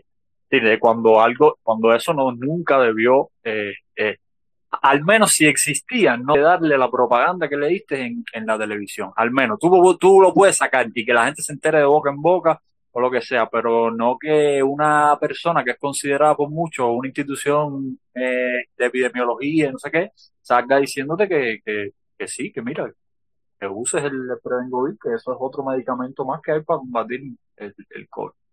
Entonces, nada. A ver, yo no estoy seguro si el, si el SEGME aprobó el Prevengovir. A eso no, no estoy seguro, no estoy 100% seguro. Tendría que revisar en la lista de medicamentos que ellos aprobaron. Yo creo que lo aprobó. Incluso el Prevengovir estaba incluido en el cuadro de medicamentos que utilizaba Cuba para combatir la COVID-19. Ah. Eh, o sea que, que, de verdad hay un nivel de institucionalización grande. Y lo que hablaba también la ciencia del tema de, de la confianza y del falso vínculo que se establece cuando aprobamos medicamentos homeopáticos muchas veces se dejan de lado otras medidas, incluso en el podcast de, de que el Prevengovir funciona, funciona, que fue el que publicó Cuba Debate. Uno de los temas que hablaban era que no, que fíjate si funciona, que mi papá, que ahora no ha cogido catarro, que qué sé yo, ni una gripe. Y entonces, al final, eso deja de lado muchas medidas, como son el lavado de manos, el nasobuco y mil medidas más que está tomando su papá y entonces ella lo, le da una causalidad directa ahí al, al Prevengovir. Bueno, ya vamos a dejar que hable Policist y Suricato que solicitó la palabra. Bueno, eh, para concluir con el Space. Bueno, Rafa, yo al final que ellos me gustaría decir un, dos o tres precisiones ahí. Está bien, está bien. Ya después de Suricato entonces habla Kene y cerramos el Space. Rafa, recuerda Rubén iba a explicar lo de la memoria del agua. Ah, bueno, sí. Rubén lo que creo que ahora se desconectó. Bueno, si no, Rubén, si no... Bueno, ya cerra, eh, hablamos de eso ya al final. Está bien. Eh, bueno, policís. Buenas noches, eh, buenas noches, espero que se me escuche. Sí, todo bien, todo bien. Perfecto. Em, sobre el tema de la institucionalización, a veces he pensado que se ha tomado como una vía que resulta suficientemente cómoda y es fácil ser optimista con ella por todo el, la desatención que le ha dado la comunidad científica en el país, ¿no? Como que queda como una vía muy fácil para que, bueno, no han probado nada, no me han dicho nada en contra de esto, eh, puede funcionar, es fácil de implementar, las personas se van a sentir tratadas, bueno, esperemos que se sientan bien y al menos no tengamos, no sé, eh, estados de estrés crónico en la sociedad entera, eh, no tengamos estrés en masa o algo así, pero que sin embargo, como ya se ha dicho varias veces acá en el Space, eh, podría ser muy contraproducente precisamente por el abandono de, la, de las medidas. Que debería, que, ¿Por qué surge precisamente, que ya lo han dicho mucho por acá, por el preciso inmovilismo de, de la comunidad científica y tal vez eh, acomodamientos en la esfera política de irse por soluciones muy fáciles en vez de tratar de, bueno, eh, realmente esto es válido, porque no, no me pasa mucho por la cabeza que tan fácilmente institutos eh, prestigiosos como el SECMED y que tienen una responsabilidad enorme, simplemente vayan a bajar su nivel de exigencia porque no realmente no puede verse igual. Eh, nivel de pruebas que pueda aportar un estudio homeopático, sea el que sea, siquiera si se realiza, que la cantidad de, datos que debe aportar la, se deben aportar para la, aprobación de una vacuna. Eso me parece que no es eh, siquiera comparable. Entonces, que se ha quedado de una manera tan sin sabor, sin, sin respaldo, y como no se dice nada, pues bueno, vamos a mantenerlo aquí. Se dicen los medios, vamos a decir que esto es bueno. ¿Por qué? Porque lo estamos implementando. No nos vamos a asesinar políticamente, no vamos a cometer suicidio político. Pero hay que decir algo, hay que hablar algo. Yo a principios de la, de la pandemia, con todo el lío de la cuarentena, pues dije, bueno, prevengo vir, ¿qué es esto? Y me tomó el trabajo de buscar artículos de revisiones, meta, meta revisiones, eh, revisiones de, de, ensayos clínicos, me busco el libro del dichoso Hahnemann y lo leo. Y digo, ¿pero qué es esto? Esto se ha concebido, Hahnemann hace muchos siglos ya. Esa, se concibió en una etapa de la medicina donde ni siquiera se concebía el origen patológico de las enfermedades o el origen genético de enfermedades. Simplemente, bueno, la enfermedad es la expresión clínica, el síntoma que tenga. Si no hay síntoma, pues no hay enfermedad. Y todo se lo atribuían a las mismas entidades energéticas, eh, eh, eh, que animaban los cuerpos, ¿no? Eso no puede tener cabida en la ciencia actual. Mm, realmente no entiendo cómo eh, nuestras instituciones que precisamente no se mueven por intereses de lucro, o al menos no públicamente, esperemos que no, eh, se van por estas historias. Pero otras cosas, que, es que la, la, homeopatía no es lo único, porque hace unos meses también me topo con un artículo de hace creo que dos años en Cuadebate, que era que se inauguraba un centro de medicina ayurvédica, porque si eso no está contratado de ninguna manera, que eso es pura falacia. No sé a dónde más vamos a llegar. ¿Me escuchan, Rafa? Sí, Rubén, sí, estábamos dándole la palabra ahora a algunos y luego cerramos contigo para que con la memoria del agua y todo, todo ese tema que faltaba. Muchas gracias a Policía, sí, es verdad que todavía respecto a todo este tema de la pseudociencia nos queda tremendo trabajo todavía por informar y por hablar. Suricato, ¿puedes hablar ya? Bueno, saludos para todos. Eh, yo quería solo hacer un comentario y es lo siguiente. Nos hemos centrado en lo que es los beneficios posibles, los beneficios probables de la homeopatía. Pero si hacemos una búsqueda ligera en Google Académico, podemos ver que hay un montón de estudios serios de revistas americanas que son bastante serias sobre las reacciones adversas. Yo estaba viendo ahí una serie de ensayos clínicos donde se demostró una incidencia del 68% de reacciones adversas. Entonces eso demuestra bastante y da mucho que decir sobre la parte ética de lo que estábamos hablando. Entonces eso es un tema a pensar, porque ya no es solo el hecho de que yo me lo voy a tomar, si me hace bien, bueno, no, no, es que te puede provocar una reacción adversa. Entonces ya eso son cosas más graves a pensar. Ya, solo eso era lo que quería decir. Muchísimas gracias. No sé si el estudio puedas compartirlo luego en un tweet para también darle propaganda e informar. Eh, la ciencia está pidiendo la palabra. ¿Va a decir algo al respecto? Sí, lo que, lo que pasa es que, a ver, no, no, no sé si entendí bien. la persona que estaba hablando dice que, que se detectaron adversos en el uso de preparados homeopáticos. Sí, yo creo que debe ser porque el alcohol estaba malo. No, no, mire. Un alcohol de baja calidad. ¿Cómo podría? A ver, a ver. Que me acuerdo yo.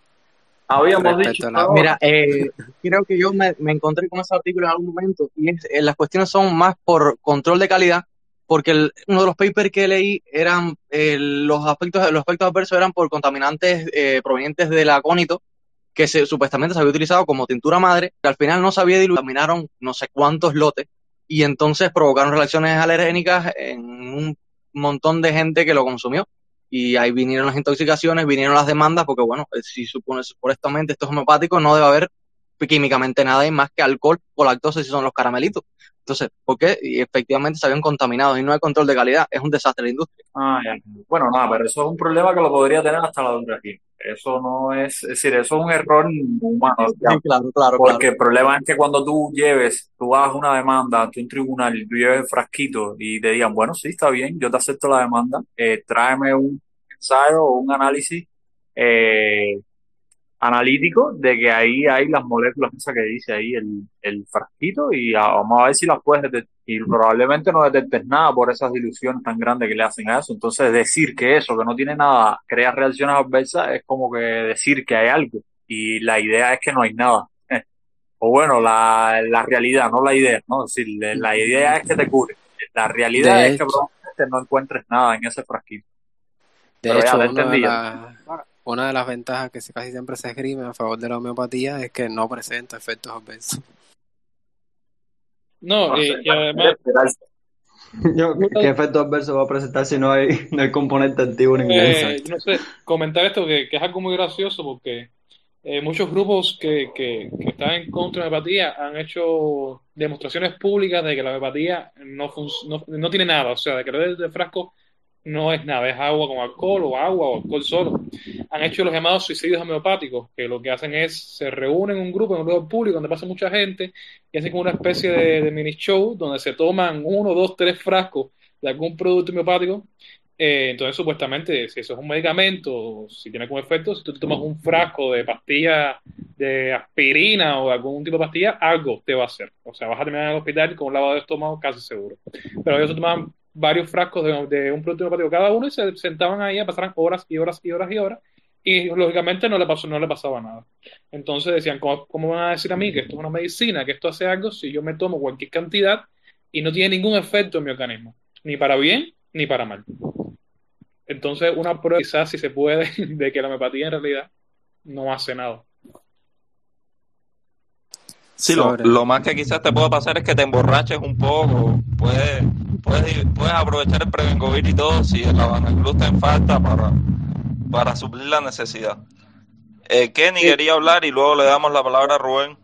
Sí, no, ya para ir cerrando, yo quería hacer eh, algunas precisiones corticas. Bueno, primero, eh, yo a, a, mí no me gusta cuando se cuando se menciona que la comunidad científica cubana se menciona la palabra inmovilismo con respecto a, todo este tema del combate contra la, la homeopatía, porque bueno, yo creo que ahí hay un tweet que es un ejemplo muy, muy interesante de, de voces de científicos cubanos que quedaron reflejadas en un libro.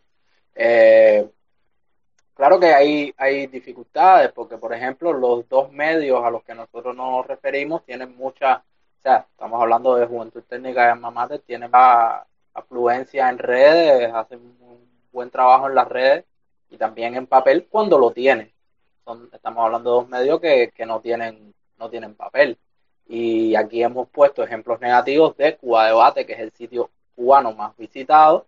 Eh, aquí se habló de Gramma, se habla de la televisión.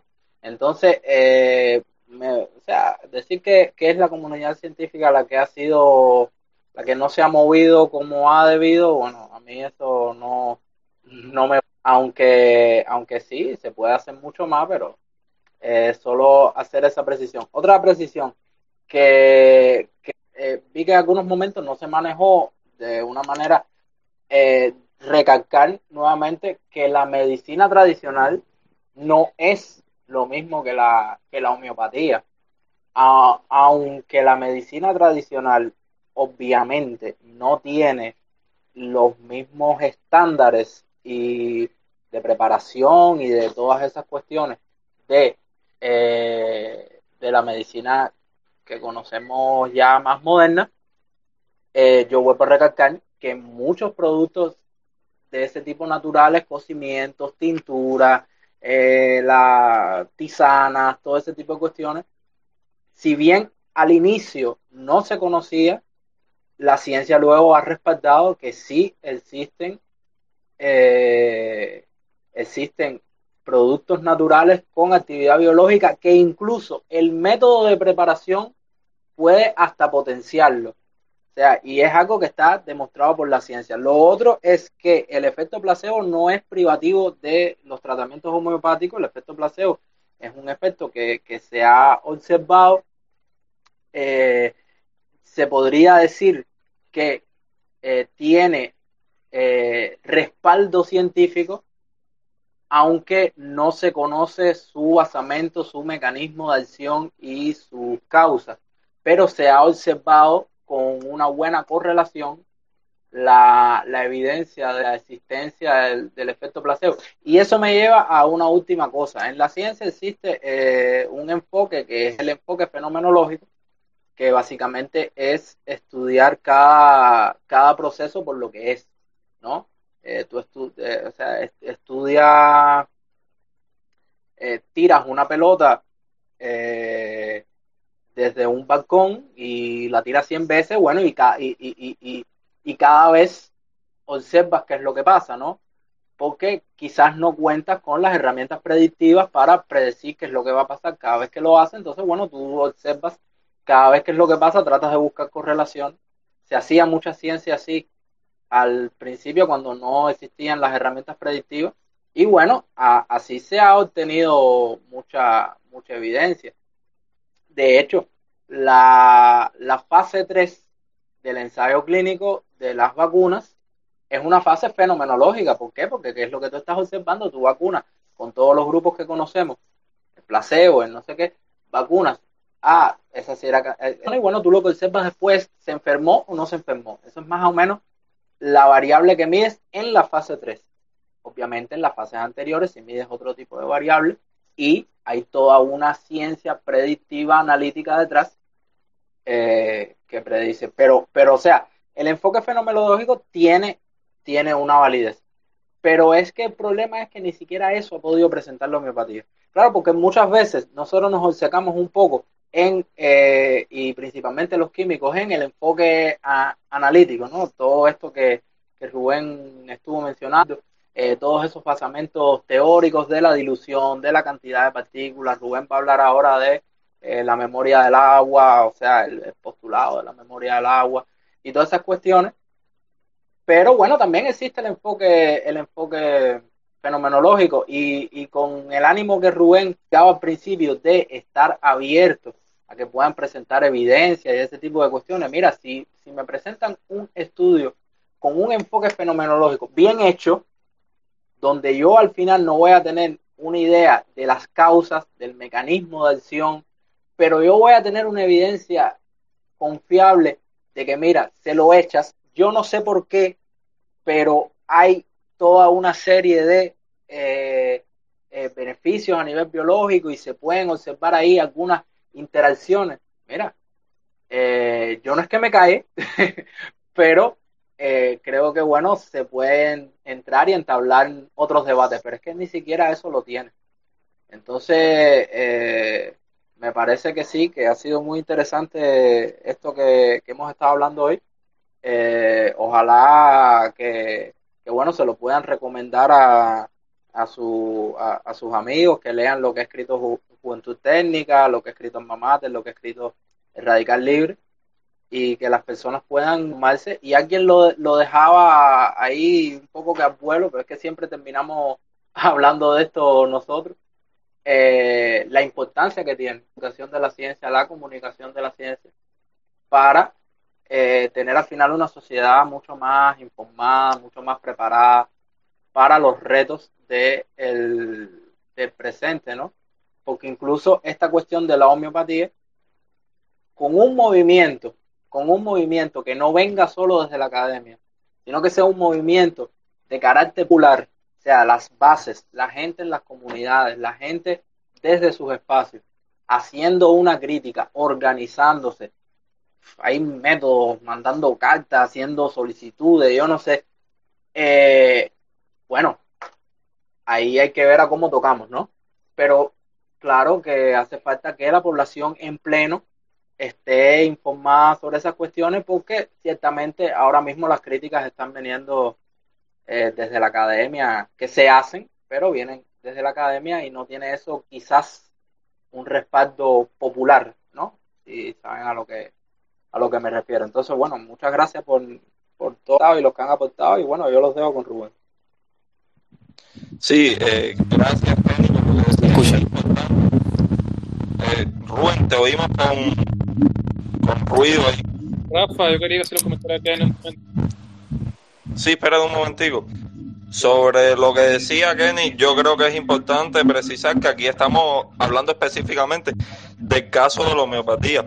Eh, la medicina natural y tradicional incluye toda una serie de, prácticas, pseudociencias o no, dígase los árabes, la medicina verde, que incluso en, en el libro de Juventud Técnica se habla de cómo la medicina verde no está sobre cuestionamiento. Eh, al menos no muchos de los métodos que usa. Incluso la química tiene ramas que se dedican a estudiar los distintos compuestos químicos en plantas y otros. Pero creo que, que es importante esa precisión y bueno, diferenciar siempre qué es lo que vale de lo que es pseudociencia, como la homeopatía, eh, otros temas como la acupuntura, etcétera, etcétera. Eh, Rubén, ¿vas a hablar? Rafa, yo me digo Ah, Dale, Walter. Hay un ruido ahí que no sé qué. No sé qué. Déjame Ventilador, parece. ver a quién. Rafa, yo creo que eres tú. Yo quería comentar, como comentar, porque quien mencionó lo del movilismo de la comunidad científica fui yo. Yo sé que hay muchos científicos eh, que están en contra y que, bueno, se han expresado, lo que participan en el libro de Juventud Técnica. Inclusive he tenido la posibilidad de intercambiar con algunos de ellos y me han dicho ideas muy interesantes. Pero a mí lo que yo por donde iba, y quizá no expresé de la manera más correcta, eh, era porque yo no, no me parece, o no creo que, no creo que haya, no, no tengo información de ello, de que se estén desarrollando estos debates en el seno de las instituciones eh, científicas fundamentales de nuestro país. O sea, yo no, no hay un debate, o creo, a, lo mejor si lo hay, me alegraría y me gustaría saber cómo va ese debate en el seno de la Academia de Ciencias de Cuba sobre la homeopatía. En la Academia de Ciencias de Cuba tengo conocimiento que ha emitido algún comunicado eh, mostrándose- mostrando su opinión o, lo que cree, o quizás eh, recomendaciones sobre los usos de tratamientos homeopáticos. Tampoco tengo conocimiento de que en el seno de la Sociedad Cubana de Química haya un debate sobre lo que es la homeopatía, ni tampoco haya emitido ninguna recomendación. Y eso es lo que me preocupa, porque que hay muchos científicos que de manera independiente den una entrevista, den su opinión, publiquen en un blog, en, su- en sus perfiles, eso es muy importante porque están, hacen divulgación y la población se entera de qué es la homeopatía. Pero eso hay que llevarlo a las instituciones, eso tiene que pararse en sus respectivas instituciones a decirlo y a proponer debate y a que se cree debate y ojalá desde esas instituciones salieran comunicados, salieran influencia en las políticas del MINSAP para ver con la homeopatía, que como se mencionaba anteriormente, mm, sería muy difícil prohibirla, sería muy difícil eliminarla. Yo que creo que lo que sería más adecuado sería, como mencioné y como di- dijo otro, otro hablante por ahí, eh, decir un car- cartel que diga este producto eh, quizás no tenga el efecto que dice tener. Ser que, el- cigarro daña la salud o que el alcohol no sé qué, un- una etiqueta en el pomo que diga que quizás esto no hace lo que dice ser y bueno, ya quedará a conciencia de cuál eh, si tomarlo o no tomarlo, si poner en riesgo su salud o no ponerla. Y yo he tenido experiencia con homeopatía y quiero hacer esta pequeña anécdota. Eh, a mi prima ah, le mandaron del extranjero un producto que supuestamente decía ser para tratar la tos en niños. Era un producto para infantes, tratar la tos. Y cuando llega, yo lo cojo en la mano, yo siempre tiendo a leer las etiquetas y esas cosas y veo que dice homeopático. Ella ya se lo iba a dar a la, a la hija de ella, pero ella no tiene ni idea de lo que es homeopatía. Entonces, y ni, ni se había fijado tan siquiera que lo decía, porque lo decía chiquitico y muy escondido. O sea, tampoco es que viniera en letras grandes, a todo color, producto homeopático. No, bien escondido para que nadie lo viera.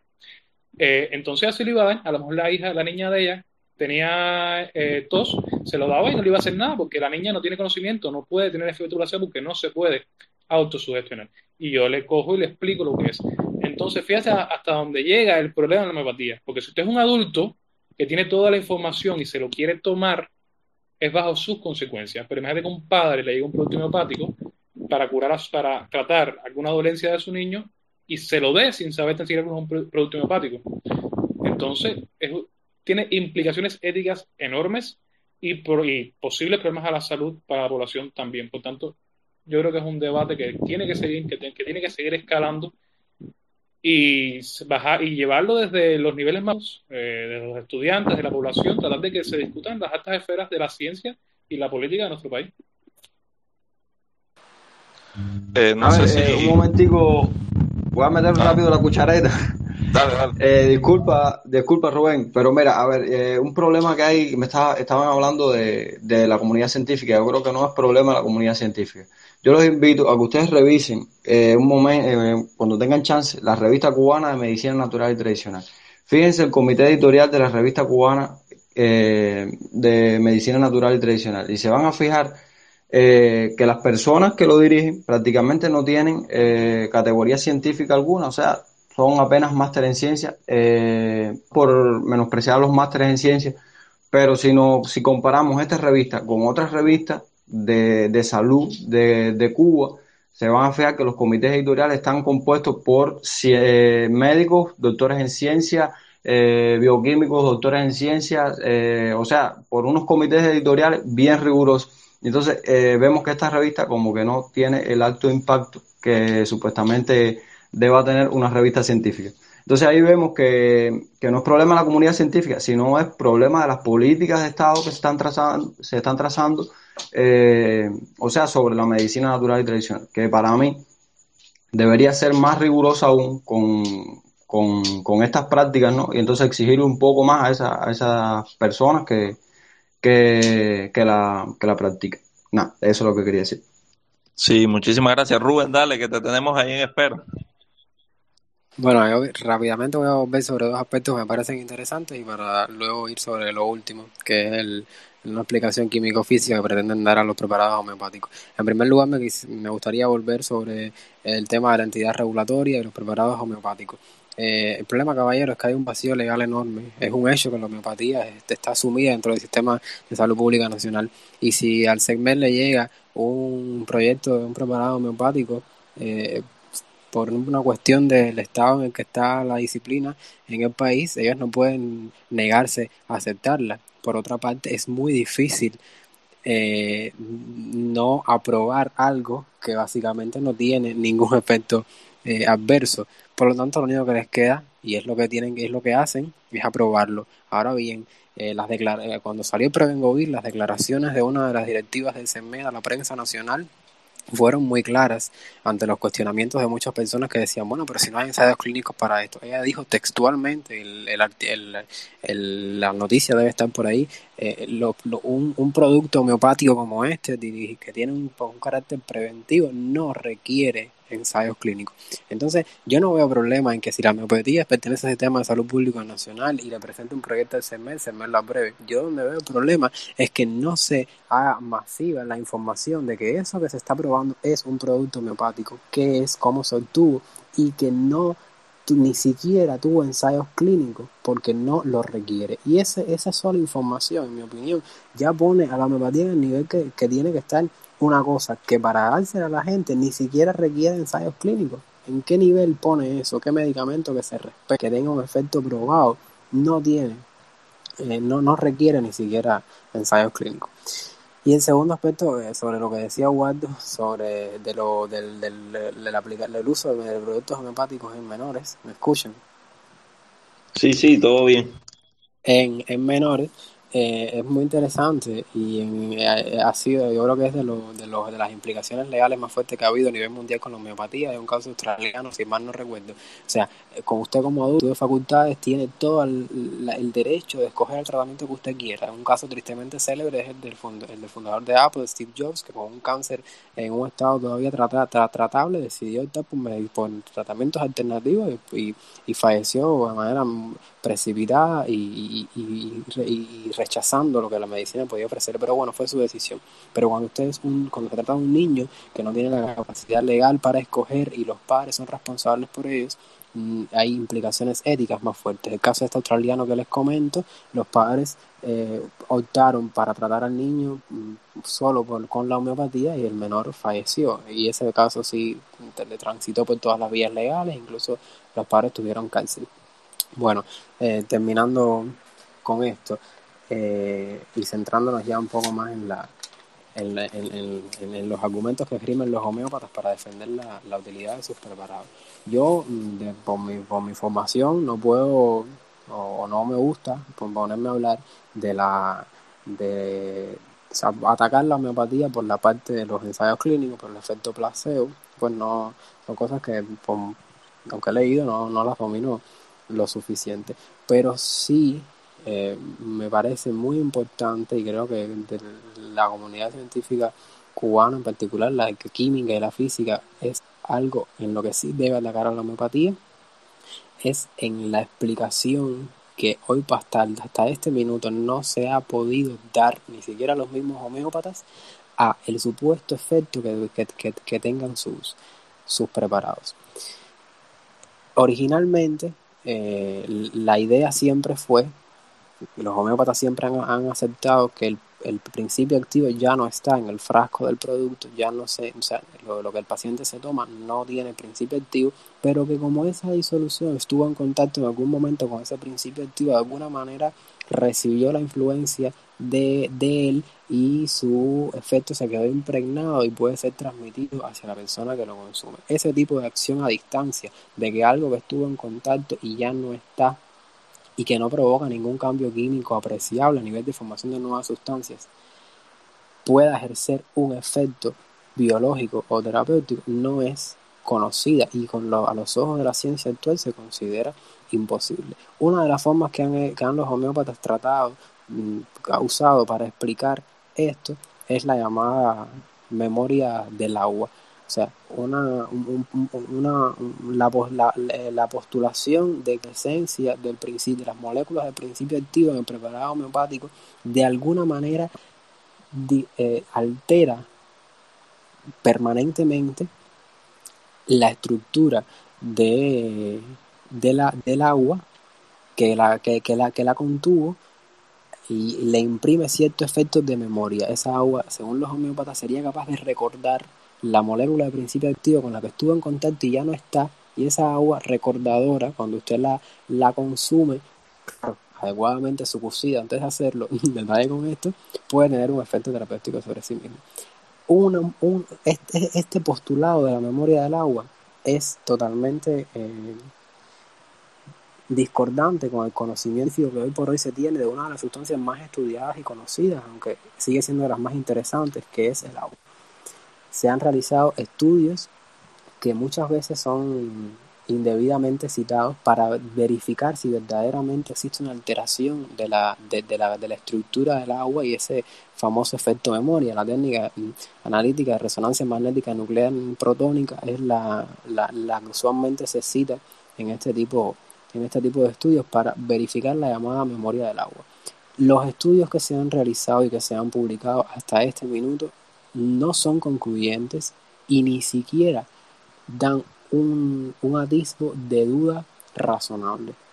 Los artículos que se han publicado al respecto, y esto, esto este, este, es muy interesante, eh, la manera en la que hay que leer y, y, y, y tratar un artículo sobre homeopatía, no son concluyentes al respecto. Cuando los homeópatas publican artículos en, revistas de, de, prestigio, en revistas científicas que se, que se respetan ellas mismas y que tienen comités editoriales y que son arbitradas por pares, los artículos generalmente son tímidos, son poco concluyentes y, en, y, y, y llegan a unos resultados y a unas conclusiones que siempre están en la cuerda floja de la significación estadística, que siempre no eh, obtuvimos esto, pero no podemos afirmar categóricamente que, que, que, que, será así siempre, o usamos un tratamiento estadístico que no está aprobado. O sea, usted busca bien el artículo y no se lee solamente el, el, el abstract y las conclusiones y en algún punto verá un eh, un error, una, una, incertidumbre que los mismos autores dejan claro, porque la revista se lo exige así. Ok, tú quieres publicar en mi revista, que es una revista científica, un artículo sobre homeopatía, sobre un estudio que tú hiciste con productos homeopáticos, lo puedes hacer, pero tienes que dejar claro lo que tuviste, o al menos lo más claro posible. Eso en revistas de, respetadas casi siempre está. Incluso en revistas que tienen disponibles en sus sitios web la, el, este intercambio entre los autores y los revisores que normalmente tienen lugar antes de la publicación, usted puede ver cómo el, la primera versión del artículo que mandan para la revista los autores es una versión eh, con los humos por, por, por, por los cielos, tuvimos esto y, el resultado es tal y eh, descubrimos la, la octava maravilla y entonces los, los referees empiezan a decir, no, no, pero espérate, ¿y esto porque ¿Y, y, este, y, este, y, esta metodología? ¿Y dónde está el análisis estadístico de esto? ¿Y por qué usaste este, esta prueba de significación y no esta otra? Y ahí los autores entonces empiezan a bajar, a bajar la cabeza, a bajar, a bajar, a bajar, a bajar, hasta que se quedan con lo mínimo. Están otros artículos publicados de, totalmente dedicados a la homeopatía, donde los pares son homeópatas y bueno, ahí están con su, su libre albedrío pueden decir lo que quieran.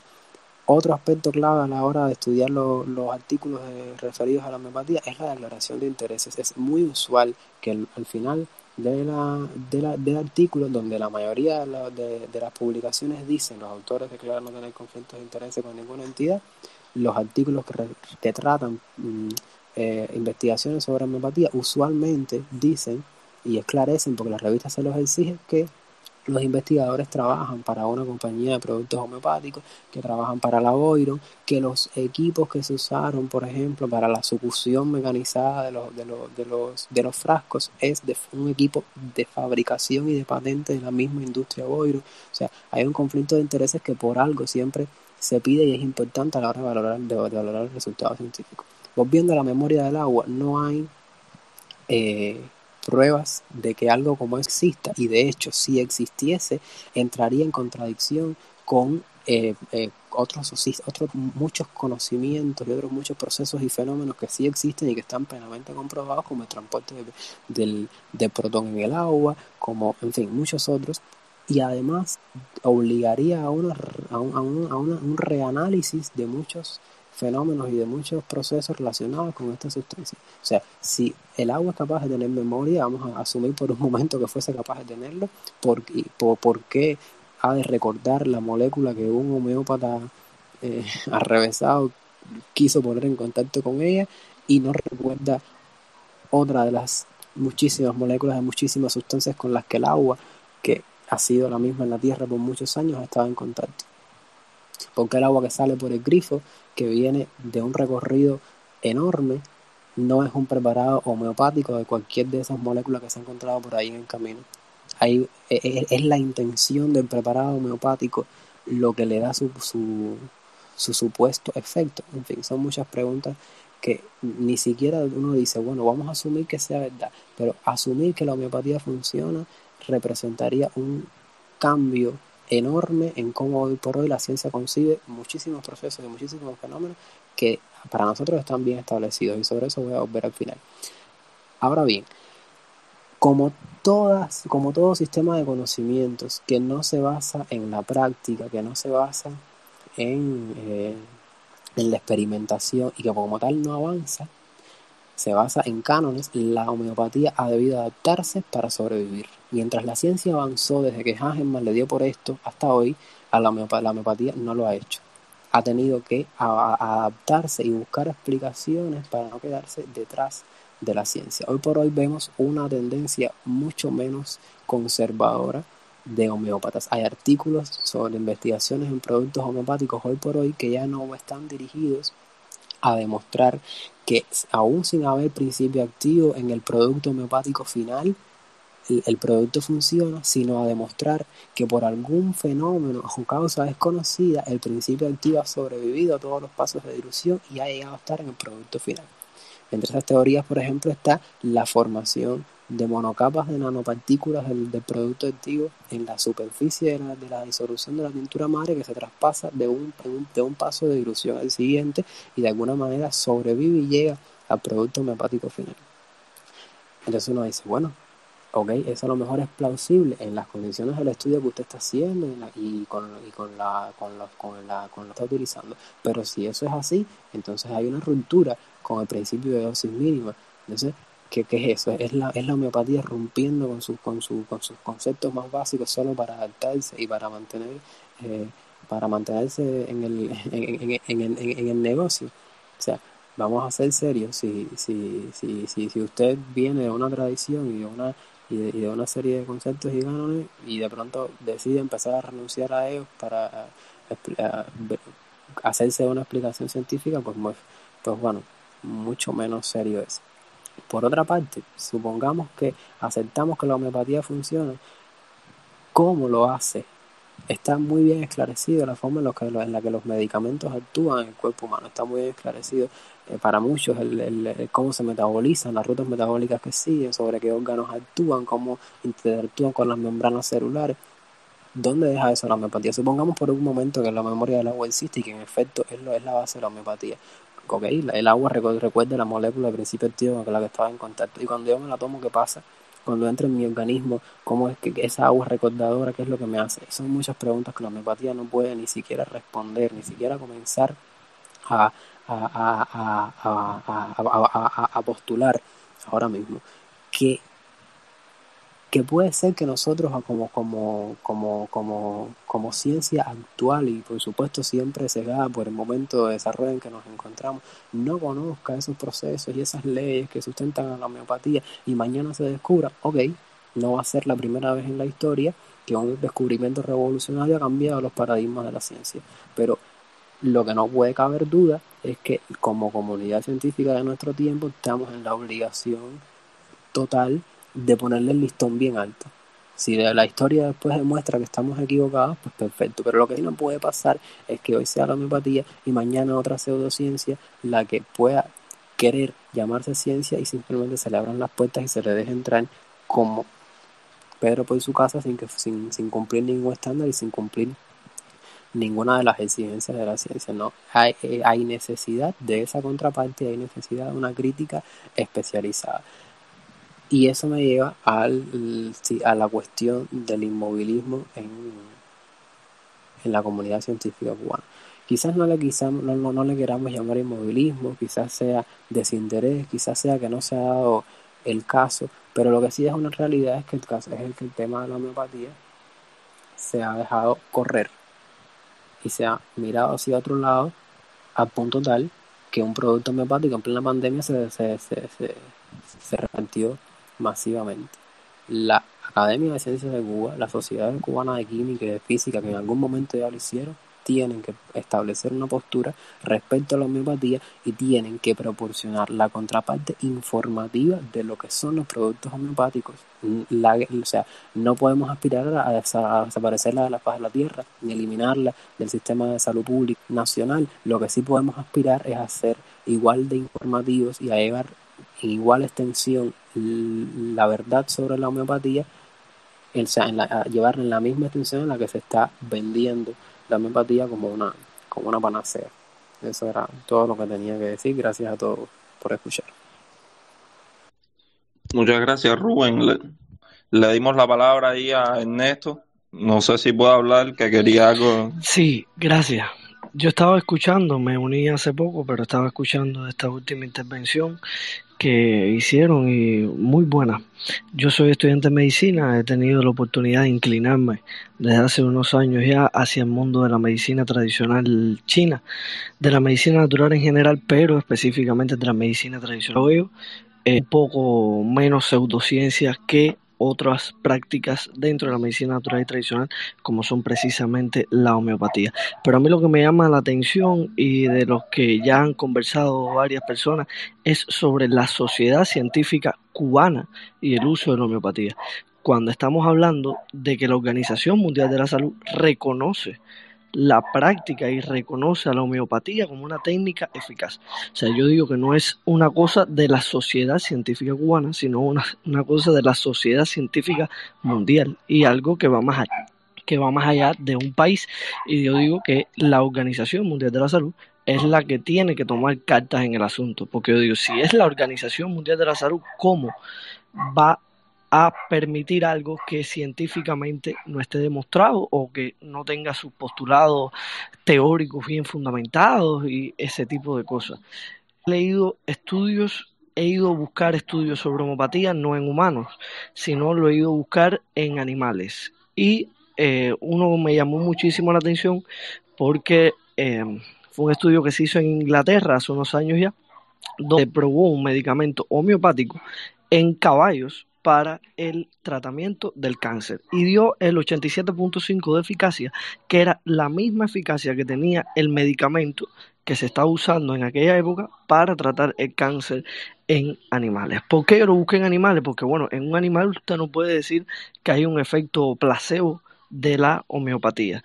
Y entonces, a pesar de que, o sea, digamos que los postulados teóricos, que la base teórica de la homeopatía nada más esté reducida a lo que Hahnemann planteó del principio de altas disoluciones y tratar y la semejanza, a pesar de eso, que no esté bien esclarecido o bien fundamentado científicamente, o sea, hay estudios, no en hombres, lo digo en animales, que han dado eh, resultados eh, donde demuestran la eficacia de la homeopatía. Para mí es una técnica un poco eh, confusa y yo diría, si para mí fuera una opción, o sea, yo tuviera la capacidad de decidir eso, yo no la aplicaría no solo en el sistema cubano, sino en el sistema de salud mundial.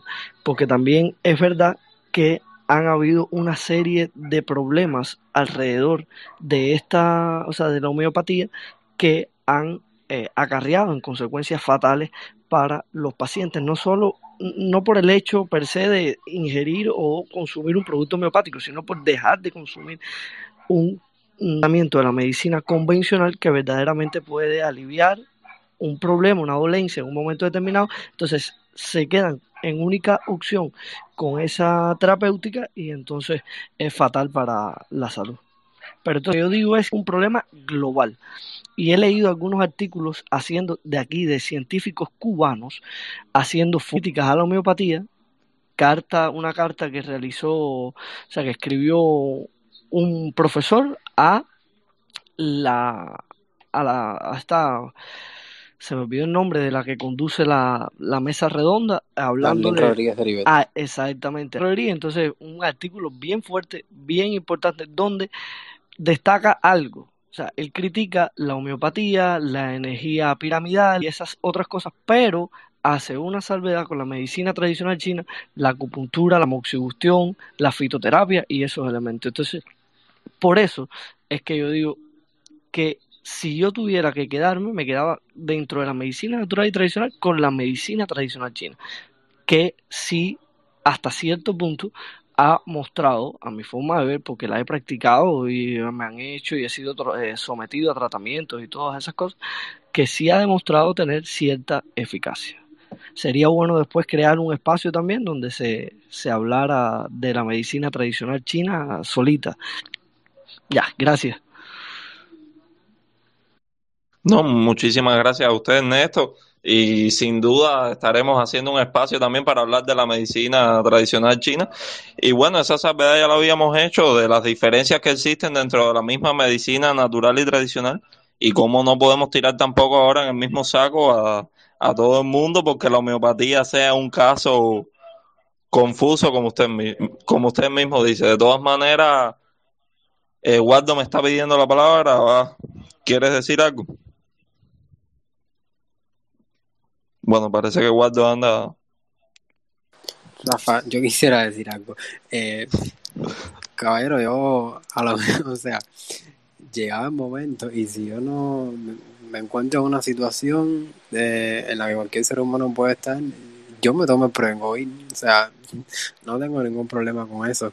El tema es que lo, lo peor que yo veo es que, que, que, que, no se diga y que no se esclarezca y que no se sepa lo que se está tomando. A mí me, me, encanta practicar yoga, por ejemplo, pero yo sé lo que es el yoga y los documentos de yoga, los libros de yoga son muy claros al decir que no que lo, lo que puede ofrecer y lo que no puede ofrecer no lo venden como una como una panacea. O sea, el kit de todo me parece que está en la información. Por eso es tan importante un espacio como este, que ha tenido muy poco alcance, pero ojalá lo podamos compartir en el canal de Radical y llegue más personas. Y por eso es tan importante que la comunidad científica busque los espacios, los pide y los exija y que los medios de comunicación pues se los proporcionen. Yo también leí esa carta hacia Arlene Rodríguez el profesor de la Facultad de Física, que no eh, diré el nombre, yo la, eh, la leí, pero Arlene no respondió a esa carta. Cuba Debate no sacó un podcast en respuesta ni proporcionó el, espacio para que la contraparte de la homeopatía eh, diera su, su, su criterio. Entonces, pues las voces pueden estar, las ganas de, de, una crítica y de una oponencia puede estar, pero los espacios es por gusto. Y en ciencia, porque la homeopatía no nos quepa duda, a diferencia de otras terapias alternativas, quiere y pretende llamarse ciencia, en ciencia la oponencia es necesaria e imprescindible para validar sus resultados. Si no quiere tener una oponencia, pues entonces no puede ni siquiera aspirar a llamarse ciencia.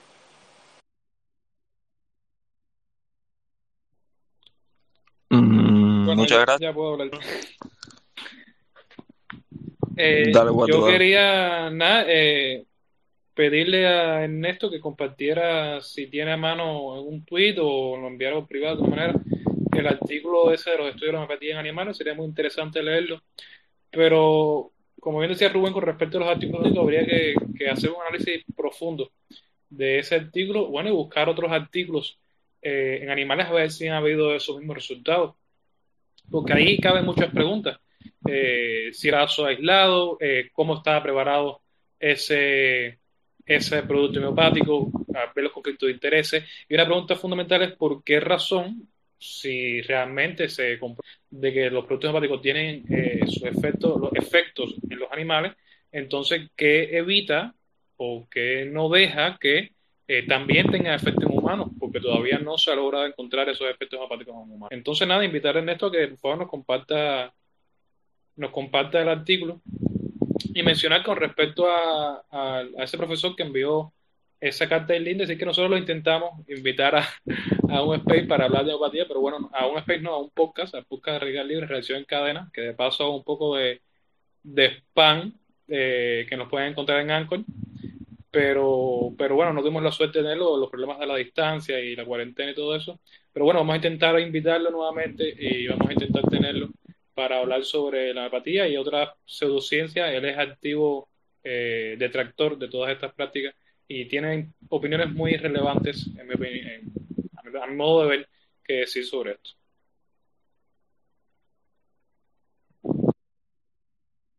Ya, muchas gracias, Waldo. Yo creo que si ya no queda más nada que decir, podemos ir terminando el space. ¿Alguien tiene algo más que decir?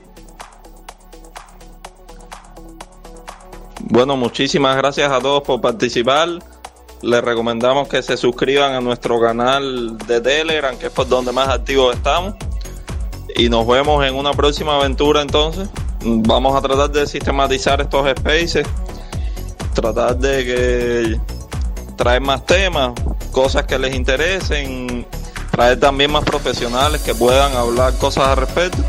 Pero bueno, creo que ha sido un buen espacio el de hoy. Muchísimas gracias a todos cuídense mucho y bueno, queda a su suerte usar o no la homeopatía.